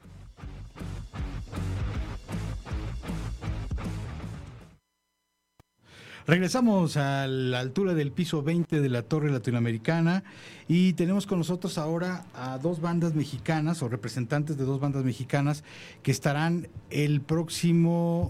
Eh, ¿Qué fecha es? Perdón. Jueves, 3 de noviembre. Jueves 3 de noviembre, es decir, de este jueves al, próximo, para que se vayan preparando en un evento muy interesante que es el Shazam Fest, que es un evento que, según tengo entendido, ayúdenme si ustedes tienen la información, que se hace regularmente en, Canadá, ¿no? que ya, ya se ha hecho específicamente en Quebec, con esta idea pues de los quebequianos muy de identidad eh, francófona, ¿no? Eh, como parte de Canadá, pero también con, este rasgo de identidad que, está obviamente más vinculado con la comunidad eh, de origen francés eh, y que se va a realizar por primera vez en México con varias bandas mexicanas. no sé si algunas bandas vendrán de Quebec. ¿Saben algo? Sí, los Deluxes justamente. Eso, es una banda. Igual estuve escuchando unas canciones, es, es un rock bastante, bastante agradable. Este, ellos vendrán representando a... Ajá, ellos vienen, vienen de allá. Junto con una curaduría que se hizo de varias bandas mexicanas que estarán tocando en este evento, que me parece muy interesante, ¿no? Obviamente siempre vincular las escenas de diferentes países es muy... Sobre todo de un país que tiene todos estos recursos y entonces también terror como también en México lo tenemos afortunadamente pero conectarte eh, intercambiar abrir nuevos mercados digamos para si se le puede llamar así no este, para, digo, en el buen sentido, pues, de, conectar con, la gente de otros países, con la música, ¿no? Que es un lenguaje universal. Eh, ¿Qué expectativas ven? ¿Qué les pareció atractivo de este, de este evento en particular? Yo creo que lo interesante del Shazam Fest, precisamente como mencionas, es esta oportunidad de poder, nosotros viéndolo como bandas y como músicos, que siempre uno es, principalmente empieza a ser músico por este por estas ganas de, encontrar siempre música nueva, ¿no? De, este acervo de conocimiento de bandas y de escenas y de géneros y de estilos y está siempre persiguiendo lo más nuevo y a veces cuando empieza uno a tocar y empieza a buscar su camino en este mundo de la música, en esta escena independiente, sobre todo en esta ciudad tan grande, como que se puede llegar a perder un poco ese, ese hambre, ¿no? Se pierde un poco como justo en la, en la traducción de esta emoción primera al, al trabajo constante de estar llevando la banda y los proyectos y uno como músico y estar estudiando y estar trabajando y haciendo todo esto. Entonces lo más, yo creo que lo más fuerte, lo más, lo más fregón del proyecto de Shazam, de que lo hayan traído además y todo esto, pues es reconectar con esta idea de, pues, de la comunidad que se crea alrededor de la música independiente, ¿no? Al final del día, pues todas las bandas que vamos a tocar, todos estamos en proceso de, de despegue, de búsqueda, ¿no? De búsqueda de nuestro propio sonido, de nuestra propia voz, de nuestra propia identidad como bandas, como proyectos, incluso como personas. Y nada, absolutamente nada se compara con encontrar tu siguiente banda favorita en vivo. Tenemos esta onda hoy en día, claro que es un es un paro, ¿no? Es gigantesca esta oportunidad que tenemos todos de poder poner nuestra música allá afuera prácticamente gratis con el streaming y con, y con las redes sociales, con TikTok y con Instagram y todas estas cosas. YouTube, pero, YouTube y todo. Pero absolutamente nada se compara con ir a ver a la banda que primero la ves como la banda de tus amigos y luego se convierte en tu banda favorita o vas como quiero asumir nosotros un poco con la expectativa de pasárnosla bien y dar un buen show y encontrar grandes bandas y grandes amigos y conectar justamente las escenas independientes de dos países que en la superficie lo único que podemos llegar a pensar que comparten es el continente, ¿no? es como el espacio. Sí, América del Norte. Sí. Correcto, sí, sí que Latinoamérica de repente en cuanto a logística, hablando de shows, eh, funciona diferente, ¿no? Cuando dice Norteamérica es como que Estados Unidos para pero también pertenecemos Sí, porque la verdad es que, perdón que te interrumpa, pero por ejemplo en América Latina eh, es difícil encontrar producciones como las que hacen en México, que obviamente sí, de repente seguimos un poco a la saga de lo que de las producciones o ciertas cosas o ciertas logísticas que se hacen en Estados Unidos y en Canadá, pero digamos que nuestro nivel no está tan mal dentro de América Latina, somos como de los países que mejor lo hacemos, ¿no? La verdad que sí, sí, es, hay, que, hay que decirlo, eso es verdad. Y, bueno, eh, la parte, o sea, contestando la pregunta que haces, pues coincido en todo con él.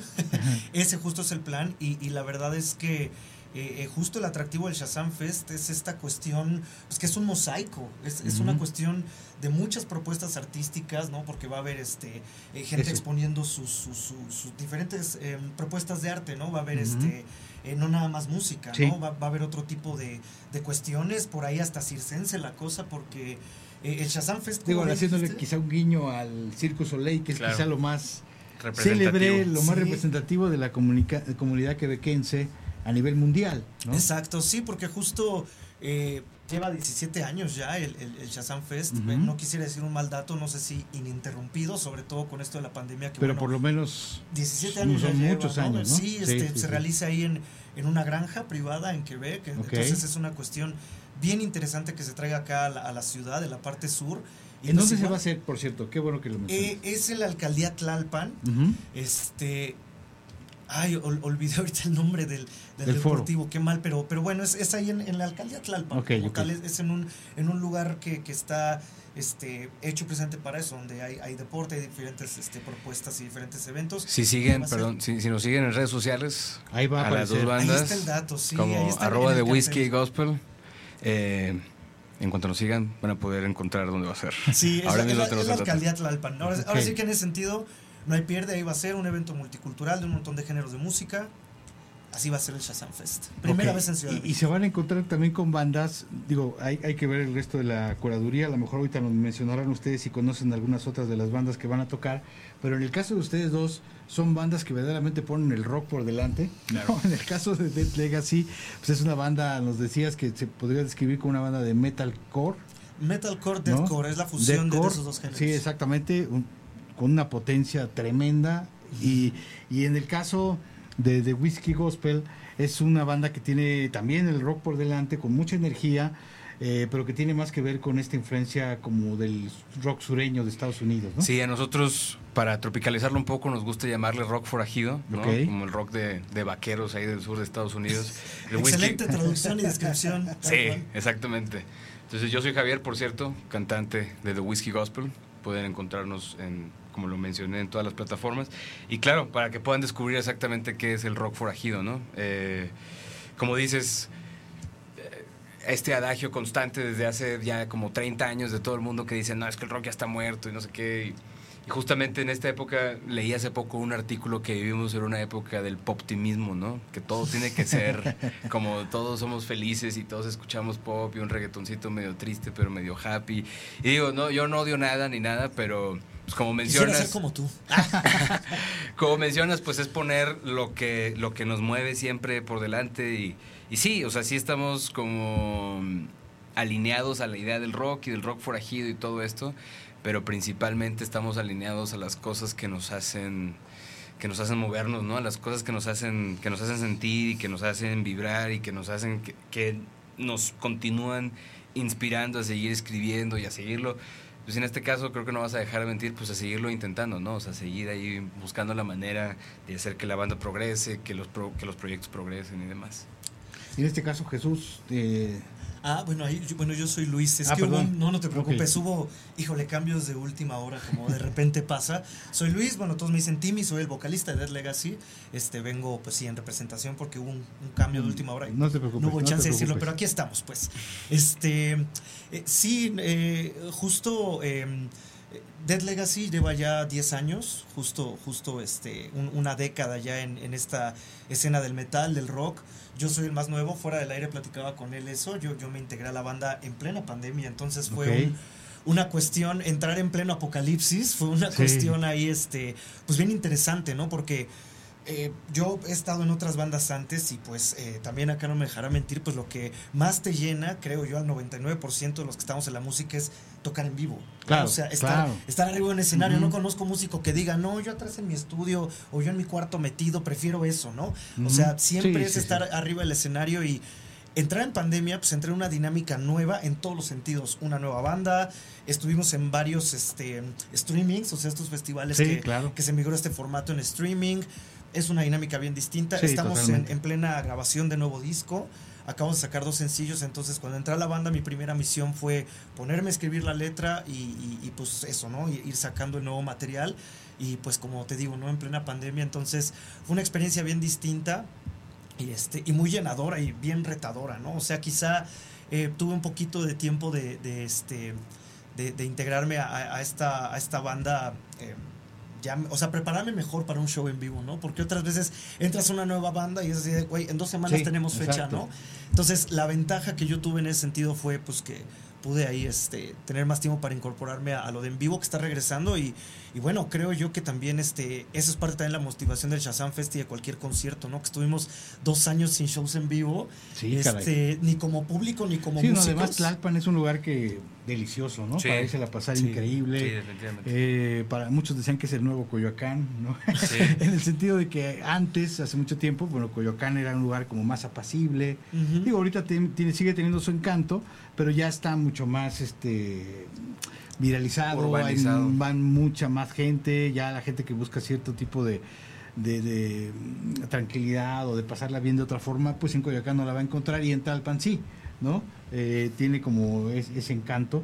Y, y también es interesante que también no se hagan los eventos siempre en los mismos lugares, ¿no? Claro. En la Co- Roma Sí. Condesa o algunos en el centro y difícilmente por ahí en algún otro lugar y ya, ¿no? Entonces que se muevan a este tipo de lugares que además tienen todo para poderlo hacer maravillosamente y tienen un atractivo propio como entidad, ¿no? Como zona de la ciudad, pues me parece muy bien. No sé cómo, si ustedes saben cómo se hizo la curaduría, ¿no? Y, y si nos pueden hablar de algunas otras de las bandas que están acá, porque ahorita estamos hablando de ustedes, que son bandas que son muy energéticas, que, que levantan con orgullo la bandera del rock y no tanto del indie, que digo, con todo, mi- con todo el respeto, este, hay bandas de indie que lo hacen muy bien, otras que ya parecen como la copia de la copia, ¿no? este, y que de repente la guitarra eléctrica no aparece tanto en el indie, ¿no? Sí, no. Este, y, y ustedes, pues sí, ¿no? Siguen siendo clientes de Fender y de Gibson, por más de que parece que ya Sí. están ah, ya con algunas dificultades, pero Por, bueno, más sigue que no, habiendo por más de que no nos quieran patrocinar todavía. Este, no sé si conocen algunas otras de las bandas, si nos pueden hablar, por ejemplo, el Brujo Negro. eh, bueno, oímos, una vez me tocó ver a Dres- Dresden Wolfes y creo que es este batería y guitarra. Batería y no traen bajo. Nosotros tocamos No una vez con ellos en un Y evento que también tuvimos es power potente, ¿no? en bajo circuito. Sí, pues es una onda como tipo Dead from Above 1975, Royal Blood.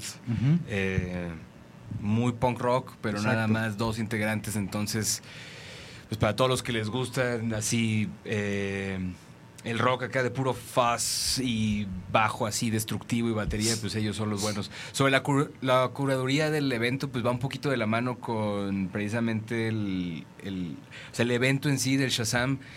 Yo creo que lo que tiene es que no se casan precisamente con un estilo en específico. Entonces, pues es como esta combinación entre eh, todos los géneros posibles de la escena independiente de bandas, o sea, de gente que estamos tocando, más la parte del arte, más la parte inspirada eh, que mencionaba Tim del La Cirque cuestión Soleil, circense, ¿no? ajá, y todo esto, eh, pues para hacer un poco como, pues imagínalo como el machaca de Tlalpan, ¿no? Así, un poquito de todo. eh, y con lo que menciona sobre los sobre el, el foro, o sea, que se haga ya y todo, pues también es bastante interesante que lo hayan empezado ellos, porque al final del día ese es el trabajo de la escena independiente también, creo yo, ¿no? Como encontrar los foros nuevos, encontrar los espacios nuevos, que siempre es ahí de donde de repente se convierte los hitos culturales, ¿no? O sea, por poner un ejemplo como muy obvio, eh, en los 70s y en los 80s, por ejemplo, como el CBGBs en Nueva York, Claro. ¿no? O sea, era una cosa donde nada más pues, los que no tenían lana y tocaban punk rock y na- ten- tenían su bar ahí, de repente pues ya se convirtió, de ahí salió Sí, claro. Patti Smith, de ahí Talking Heads. tocar Los Talking Ramones, Heads, ¿no? eran Ramones, como todo el mundo. de ahí. Sí. Y pues obviamente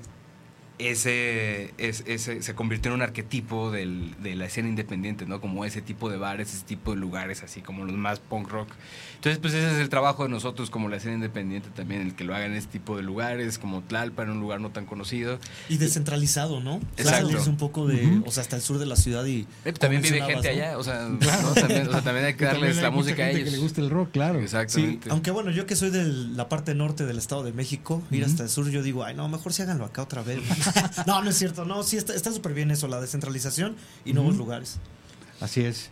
Y bueno, algunas otras bandas que ubiquen, que nos puedan mencionar algo. Por ejemplo, Brujo Negro, La Sombra de mi Madre. Está por ahí, este, eh, bueno, es que también otra cosa interesante de- del Ujú. Shazam Fest que hay que mencionar, Ujú. eh, el organizador, eh, bueno, él está en Quebec, radica en Quebec, él es este, migrante, o sea, es mexicano, y está haciendo una cuestión como, eh, pues, inédita en, en- en dos sentidos, ¿no? O sea, está el Shazam Fest, pero antes de eso va a estar el Chido Carnal Fest, Ok. que, que ahí, bueno, Ah. nos vamos a presentar nosotros. Eh, ese sí va a ser más en la zona de acá, es en un lugar que se llama Sangriento, la famosa ex fábrica de harina. Es más acá en, no sé si todavía sea Cuauhtémoc o ya es Capozalco, pero es en la zona norte de la ciudad. Eh, ¿Por qué menciono esto? Porque ahí también va a estar, eh, eh, bueno, en, en todos estos eventos que se están haciendo. El Chido Carnal Fest es primera vez presencial, ¿no? Porque él surgió así como digital. En la pandemia. Ajá, y el Shazam Fest, primera vez en México, ¿no? Que como ya decía hace rato, lleva 17 años. Va a haber también este, eh, una, una banda que se llama Decora, que es donde está el organizador, es la que yo escuché hace poco. Y, y la propuesta es como muy. A mí, a mí me sonó muy, muy Beastie Boys, muy. Molotov, muy Rage Against the Machine. Ajá. Y también, ¿no? Con, con letras que, que traen este mensaje así, este. De sacudir eh, las conciencias. ¿no? eh, fuerte, ¿no? O sea, y, y como muy este. eh, pues una propuesta que tiene mucho mensaje y la verdad no lo digo por hacerle la barba al organizador. sí, sí, sí. Al buen Nagano, saludos. Este, eh, pero, pero sí, o sea, de, Decora es, la banda que yo escuché, como decía también hace rato de Luxes, yo este, sí me gusta de repente también el, eh, el- el indie rock, pero bueno, eh, los deluxe están buenos, bien representando a Canadá, no, no fui muy fan. Por ejemplo, me gustó más el sonido de Decora. Ujú. O sea, me identifico más, más con, con, con la Con propuesta esa que trae actitud, digamos, ¿no? Decora y este y bueno, son las que yo, yo podría mencionar ahorita de la curaduría. Creo que más bien lo bueno sería armarnos una playlist con todos. Claro. Y ya Ándale. que más bien la gente ahí decida qué Sí, es lo que quiere pero lo escuchar. interesante es que va a estar muy variado, que no son las mismas bandas de siempre, también Sí. se agradece, ¿no? Sí. Porque ya es, se vuelve como una, no sé cómo llamarlo, ¿no? Una pequeña mafia donde siempre tocan los mismos en los mismos festivales eh, y ahora pues es- sí es una bocanada de aire fresco. Se ve que hubo una intención de buscar bandas que estuvieran dentro de su estilo, como haciéndolo bien, conjuntarlas todas, presentarlos. Lo comento porque a mí en su momento me llegó a tocar hacer eventos parecidos en donde tratábamos de conjuntar estas bandas que venían emergiendo, ¿no? Y que nosotros considerábamos medianamente que lo estaban haciendo muy bien, las juntábamos y de repente afortunadamente de ahí salieron muchas bandas que ahora son muy conocidas y que en aquel entonces no las conocían mucho. Y fue un poco por eso, ¿no? Porque también creo que un festival vive mucho de su prestigio, ¿no? Si no es a lo mejor un festival tan mediático que tiene anuncios por todos sí, lados. patrocinios, Entonces, sí. exacto, vive mucho también del prestigio. Y si tú como una primera edición presentas un cartel que esté muy bien seleccionado con bandas que más allá de los gustos que pueda tener uno como rockero, te en- entiendas que son bandas que todas tienen un nivel bueno, ¿no? Entonces vas a decir, yo voy a regresar el año que entra, porque de este festival me gustó, no conocía más que a dos o tres y me gustaron cinco Sí. bandas, ¿no? Sí, Este, sí. Y Entonces, habla, habla eh, mucho también de los organizadores que sean canadienses y que sean ellos los que están tomando el riesgo con bandas mexicanas. El riesgo que sea. O sea, Sí, porque al final del claro, día claro. hacer un festival Todo implica gratuito, ¿no? Lo que sea, involucra un gasto de tiempo, de protección, o sea, de, de lana, pues, logística. de Sí, no, la logística, logística como de tal. seguridad, de muchas cosas, de permisos, de mil cosas. Y pues habla mucho también como... O sea, no por, por obviamente no tirándole tierra a ningún promotor ni organizador aquí en México ni nada, pero pues sobre todo pasa en, en la Ciudad de México, que pues es la ciudad más grande del país y donde está la- se concentra la mayor cantidad del, o sea, es, es el, el centro cultural del país, ¿no? Donde puedes ver justamente cómo habemos cientos de bandas, miles de bandas, pero cada vez hay menos lugares para Sí, que y cada vez hay menos eventos sí. porque lo que necesitan y yo lo puedo entender completamente, pues el- como dicen en inglés, money talks, ¿no? Pues el Sí. dinero es lo que hace que se mueva el mundo. Eh, entonces, pues claramente tiene que haber, o sea, la, la propuesta de valor, si lo quieres poner en términos fríos, siempre tiene que ser como el proyecto más grande. Como, sí, pues te meto ahí a 200 bandas que nadie topa, pero pues logré conseguir a un headliner como enorme. Mientras que, y es lo que menciono, que pues habla mucho de que traigan el chido carnal y que sean puras bandas de metal en un lugar como sangriento, o sea, que tenga toda esta esencia y este de, de eventos que tal vez ya casi no se hacen, o que son contados los que se hacen con un estilo musical eh, que no se le ha abierto tanto la puerta o que se le cerró más bien un poco la puerta en la ciudad, porque hay bandas de metal muy buenas en la ciudad. Y, y otro como el Shazam Fest que tenga organizadores que se están aventando el tiro con nosotros, haciendo igual que nosotros, o sea, ¿no? Como Sí, unir fuerzas, ¿no? Entre todos que están yendo hacia un mismo objetivo, que es llegar a más público, conectar Claro. con más gente. generar No, un y- y ese circuito, es- ¿no? Exactamente. Y, y ese es uno de los objetivos. Eh, Dead Legacy tuvo una experiencia eh, bastante buena, por ejemplo, con un festival que se realiza en Zumpango, hablando de la Ok. descentra- que descentralización. es importantísima y que no logramos hacerlo en el rock, no, lo- Exacto, no lo conseguimos sí. todavía. Este, este, este festival se llama Vive Rock La Bolsa. Se llama Vive Rock La Bolsa eh, porque así se llama el lugar. Es un espacio, eh, así un pastito muy, muy bonito, muy, muy nice, que ahí sí es pura música, ¿no? Pero es un escenario bastante bien, bastante profesional, que no le pide nada a ningún festival así de, de más o menos medio o quizá de alto pelo, ¿no? ¿Qué fue lo que pasó con Dead Legacy? Allá la mayoría de las bandas son entre punk, entre ska y siempre hay uno o dos headliners que son de rock urbano. Entonces, Dead Legacy fue por primera vez allá. Yo todavía no estaba en la banda, pero ya nos conocemos de unos años antes. Ujú. Yo fui esa vez de Drum Tech, fui Ok, de staff del baterista, porque también ahí toco la batería, pues ahí más o menos le sé, ¿no? Entonces me pidió paro de que fuera así este, de staff. Pues órale, ¿no? Entonces, yo debo reconocer que cuando vi el público, vi las bandas que ven el cartel, Dice, dije, no, no va a ser el... creo que no va a ser el idóneo, ¿no? Sí, exacto.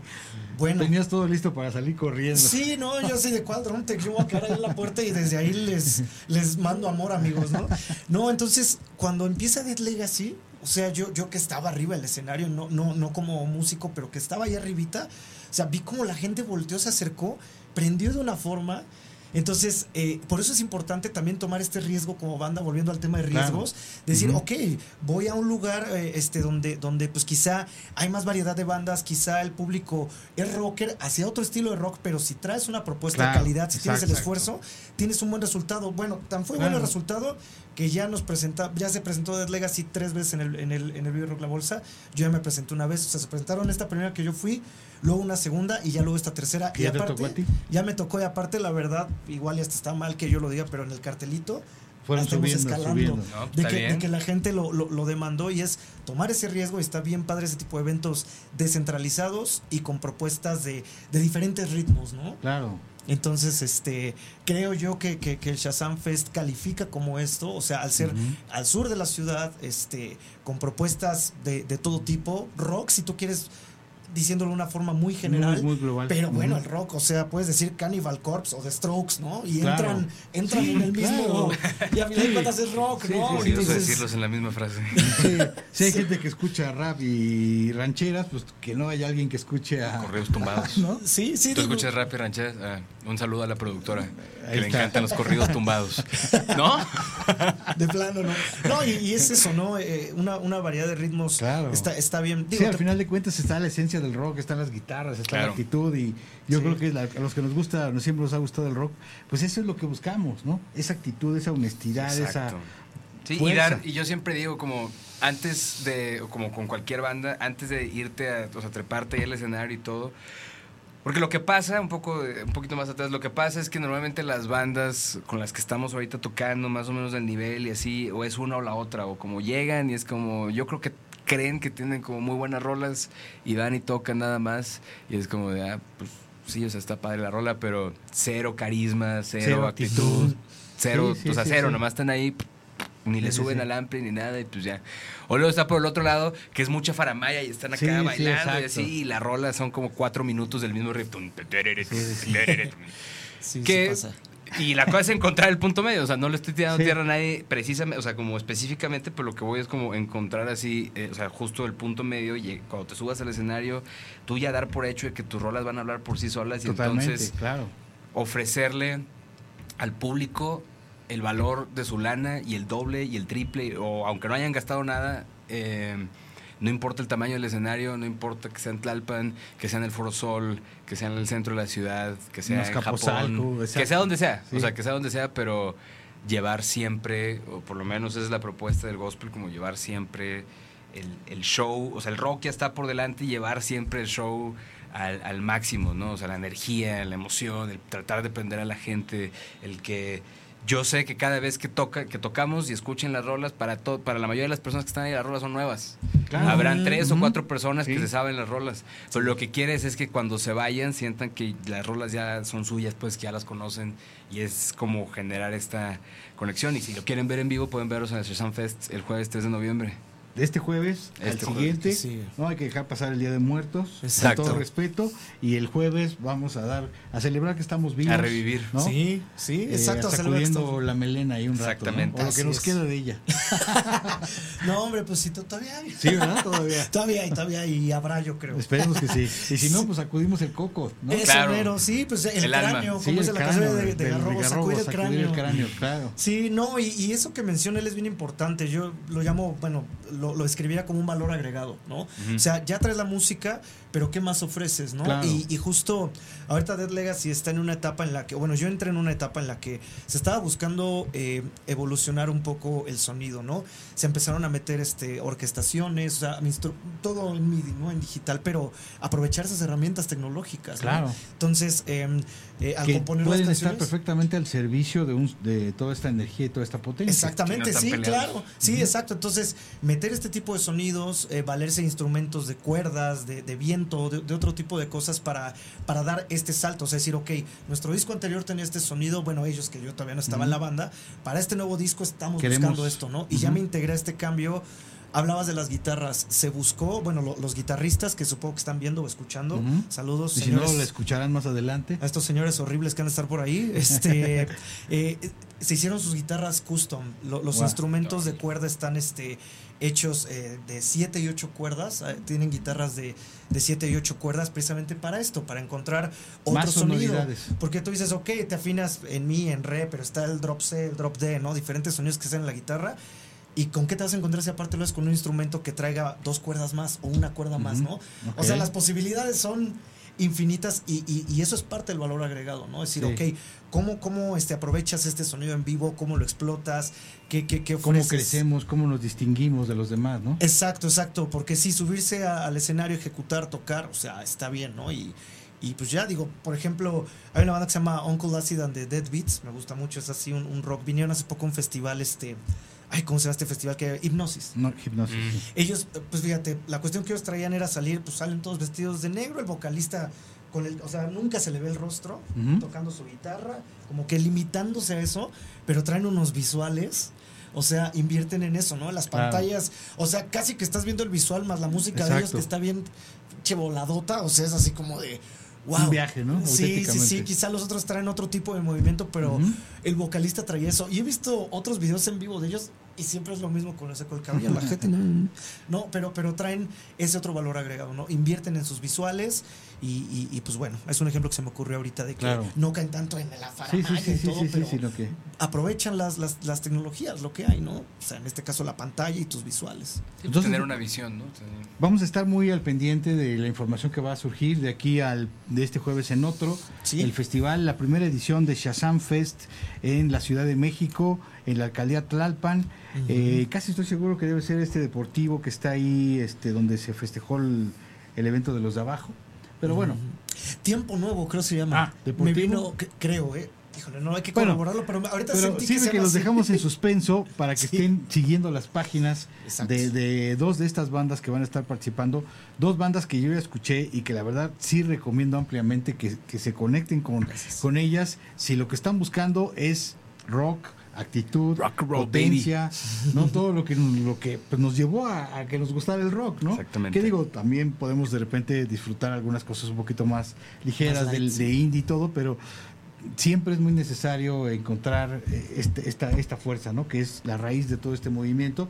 Y para eso Dead Legacy eh, lo, lo podemos seguir en arroba Dead Legacy. MX. En todas las redes sociales estamos como Dead Legacy MX, Facebook, Instagram y nuestro canal de, de YouTube. Este, ahí suscríbanse. Y ahí está el disco, el, primer disco y algún sencillo de lo nuevo. En Spotify eh, tenemos eh, un, un demo que salió en 2015, que se- 2015 que se llama Collapsing, que justo fue un proyecto bien interesante porque ellos sacaron ese disco en, en 2015, como, Ujú. insisto, yo todavía no estaba en la banda, pero se, se remasterizó. Se hizo el mismo demo de tres canciones en 2020 en pandemia que todos estábamos queriendo hacer algo como pues eso, ¿no? Sí, Estando sí, con músicos ahí amarrados.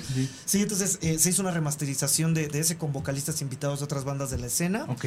Este, está el disco Transcendence, que es el LP, el de larga duración, que es de 2018.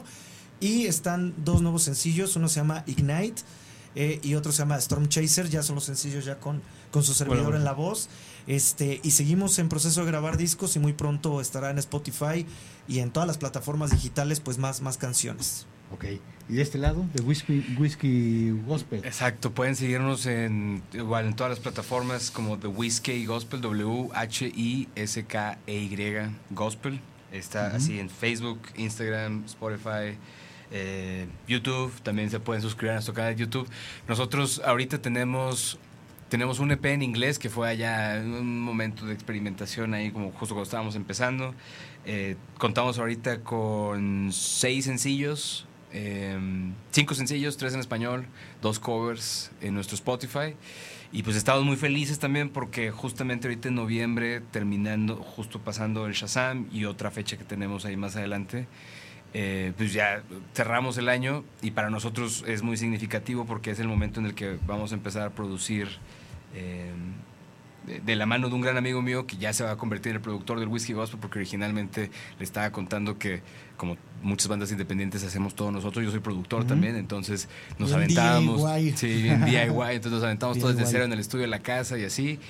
Y pues a veces hay momentos en los que uno tiene que aprender a soltar el control y dejar que los hijos vayan a la escuela y crezcan y que los atienda alguien más. Y que llegue alguien a aportar una visión diferente también. Sí, ¿no? exactamente. Entonces, pues para nosotros ya ahorita noviembre significa el final del año, pero el final del año de tocadas y el comienzo como de una etapa nueva con la banda, que esperemos eh, con el corazón en la mano, pues empiece a llegar a más gente también estas rolas, ¿no? Porque pues, son canciones que, que al final del día lo que creo que también se ha perdido un poco es la autenticidad dentro de las bandas también, porque todas están intentando pegar al mismo tiempo y todos Buscar quieren hablar de de, lo mismo, exacto. Hijo, no, sí, una Y- demanda sobre demanda, ¿no? Exacto. Y, y yo creo que más bien de lo que la gente tiene mucha hambre ahorita es de cosas auténticas. Claro. O sea, y, y es muy fácil decirlo, pero es, es no es tan sencillo encontrarlo en uno mismo, porque a veces uno mismo tiene Sí. que destruirse a sí mismo, no físicamente o con drogas o lo que sea, pero como Ah. destruir la imagen que tiene de uno mismo para poder encontrar ese, Esa esencia. esa ¿no? esencia, Sí, exactamente. Entonces, totalmente. pues estamos justamente en ese proceso de cambiar de piel. Pues ahí está. Eso. Hay dos bandas que están en, ahí incandescentes, que están generando cosas, que serán parte de este festival. 6 de noviembre en la alcaldía El Tlalpan. Aquí está. ¿No? 3 de noviembre, jueves Tres 3 de noviembre, Jueves jueves 3 3 de noviembre. van a editar esa parte ya para la productora. Se llama el lugar Centro de Artes y Oficios Tiempo Nuevo, Ah, mira, sí, sí, sí, tiempo nuevo, ¿verdad? Sí, Sí, cerca de las fuentes brotantes. Suena acá muy mágica la situación. Sí, va, Pero, pues un pues, lugar ideal. es mágico, la verdad, es una alcaldía maravillosa y ahí está ya el lugar. Eh, va a haber, como ya se comentaba, también otro tipo de eventos, va a haber eh, talleres, va a haber este, cuestiones que tienen que ver con los circense, etcétera. Va a ser algo muy interesante, me imagino que va a empezar desde temprano, eh, ya hacia la tarde las bandas, Sí. entonces es para pasarse un día diferente, Pues, un día a gusto, ¿no? Eh, con otro tipo de elementos culturales y luego rematando pues con lo que más nos gusta que es el rock. Y pues síganos ahí a Dead Legacy y al Whiskey Gospel para que puedan enterarse de todos los horarios, de cómo llegar. Y sobre todo que las van a tocar también ustedes, porque Exacto. si ya quedaron interesados con, con lo que han dicho, pues van a querer, por lo menos a ustedes, no perderse. Tenemos Sí. una cita. ¿eh? Así es, eh, pues ya cuando se publiquen más detalles, horarios, Ahí se estará pendiente. compartiendo. Es de este jueves al otro, 3, jueves 3 de noviembre en la alcaldía de Tlalpan, en este lugar, Tiempo Nuevo. Tiempo nuevo. Centro de Artes y Oficios Tiempo Nuevo. Tiempo Nuevo, así googleenlo. Así búsquenlo y pueden encontrar. Ya saben que ir a Tlalpan es todo un viaje bien agradable. Exacto. Y con esto nos despedimos de esta emisión de Antena Iberoamericana. Nos escuchamos el próximo miércoles a las 2 de la tarde. Gracias a Pam, gracias a Andrea que estuvieron en los controles. Y recuerden que vamos a tener una pregunta más eh, que solamente se podrá seguir en TikTok y en Instagram. Es una pregunta caliente para nuestros invitados. Uh. Así es Ay, que hijo. chequenla. Nos escuchamos en la próxima. Soy Ricardo Bravo. Nos vemos.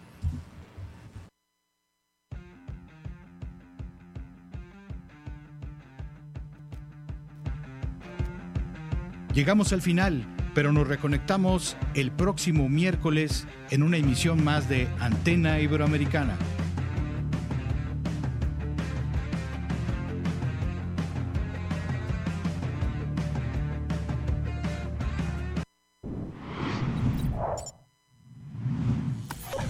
Radial FM. Conciencia colectiva.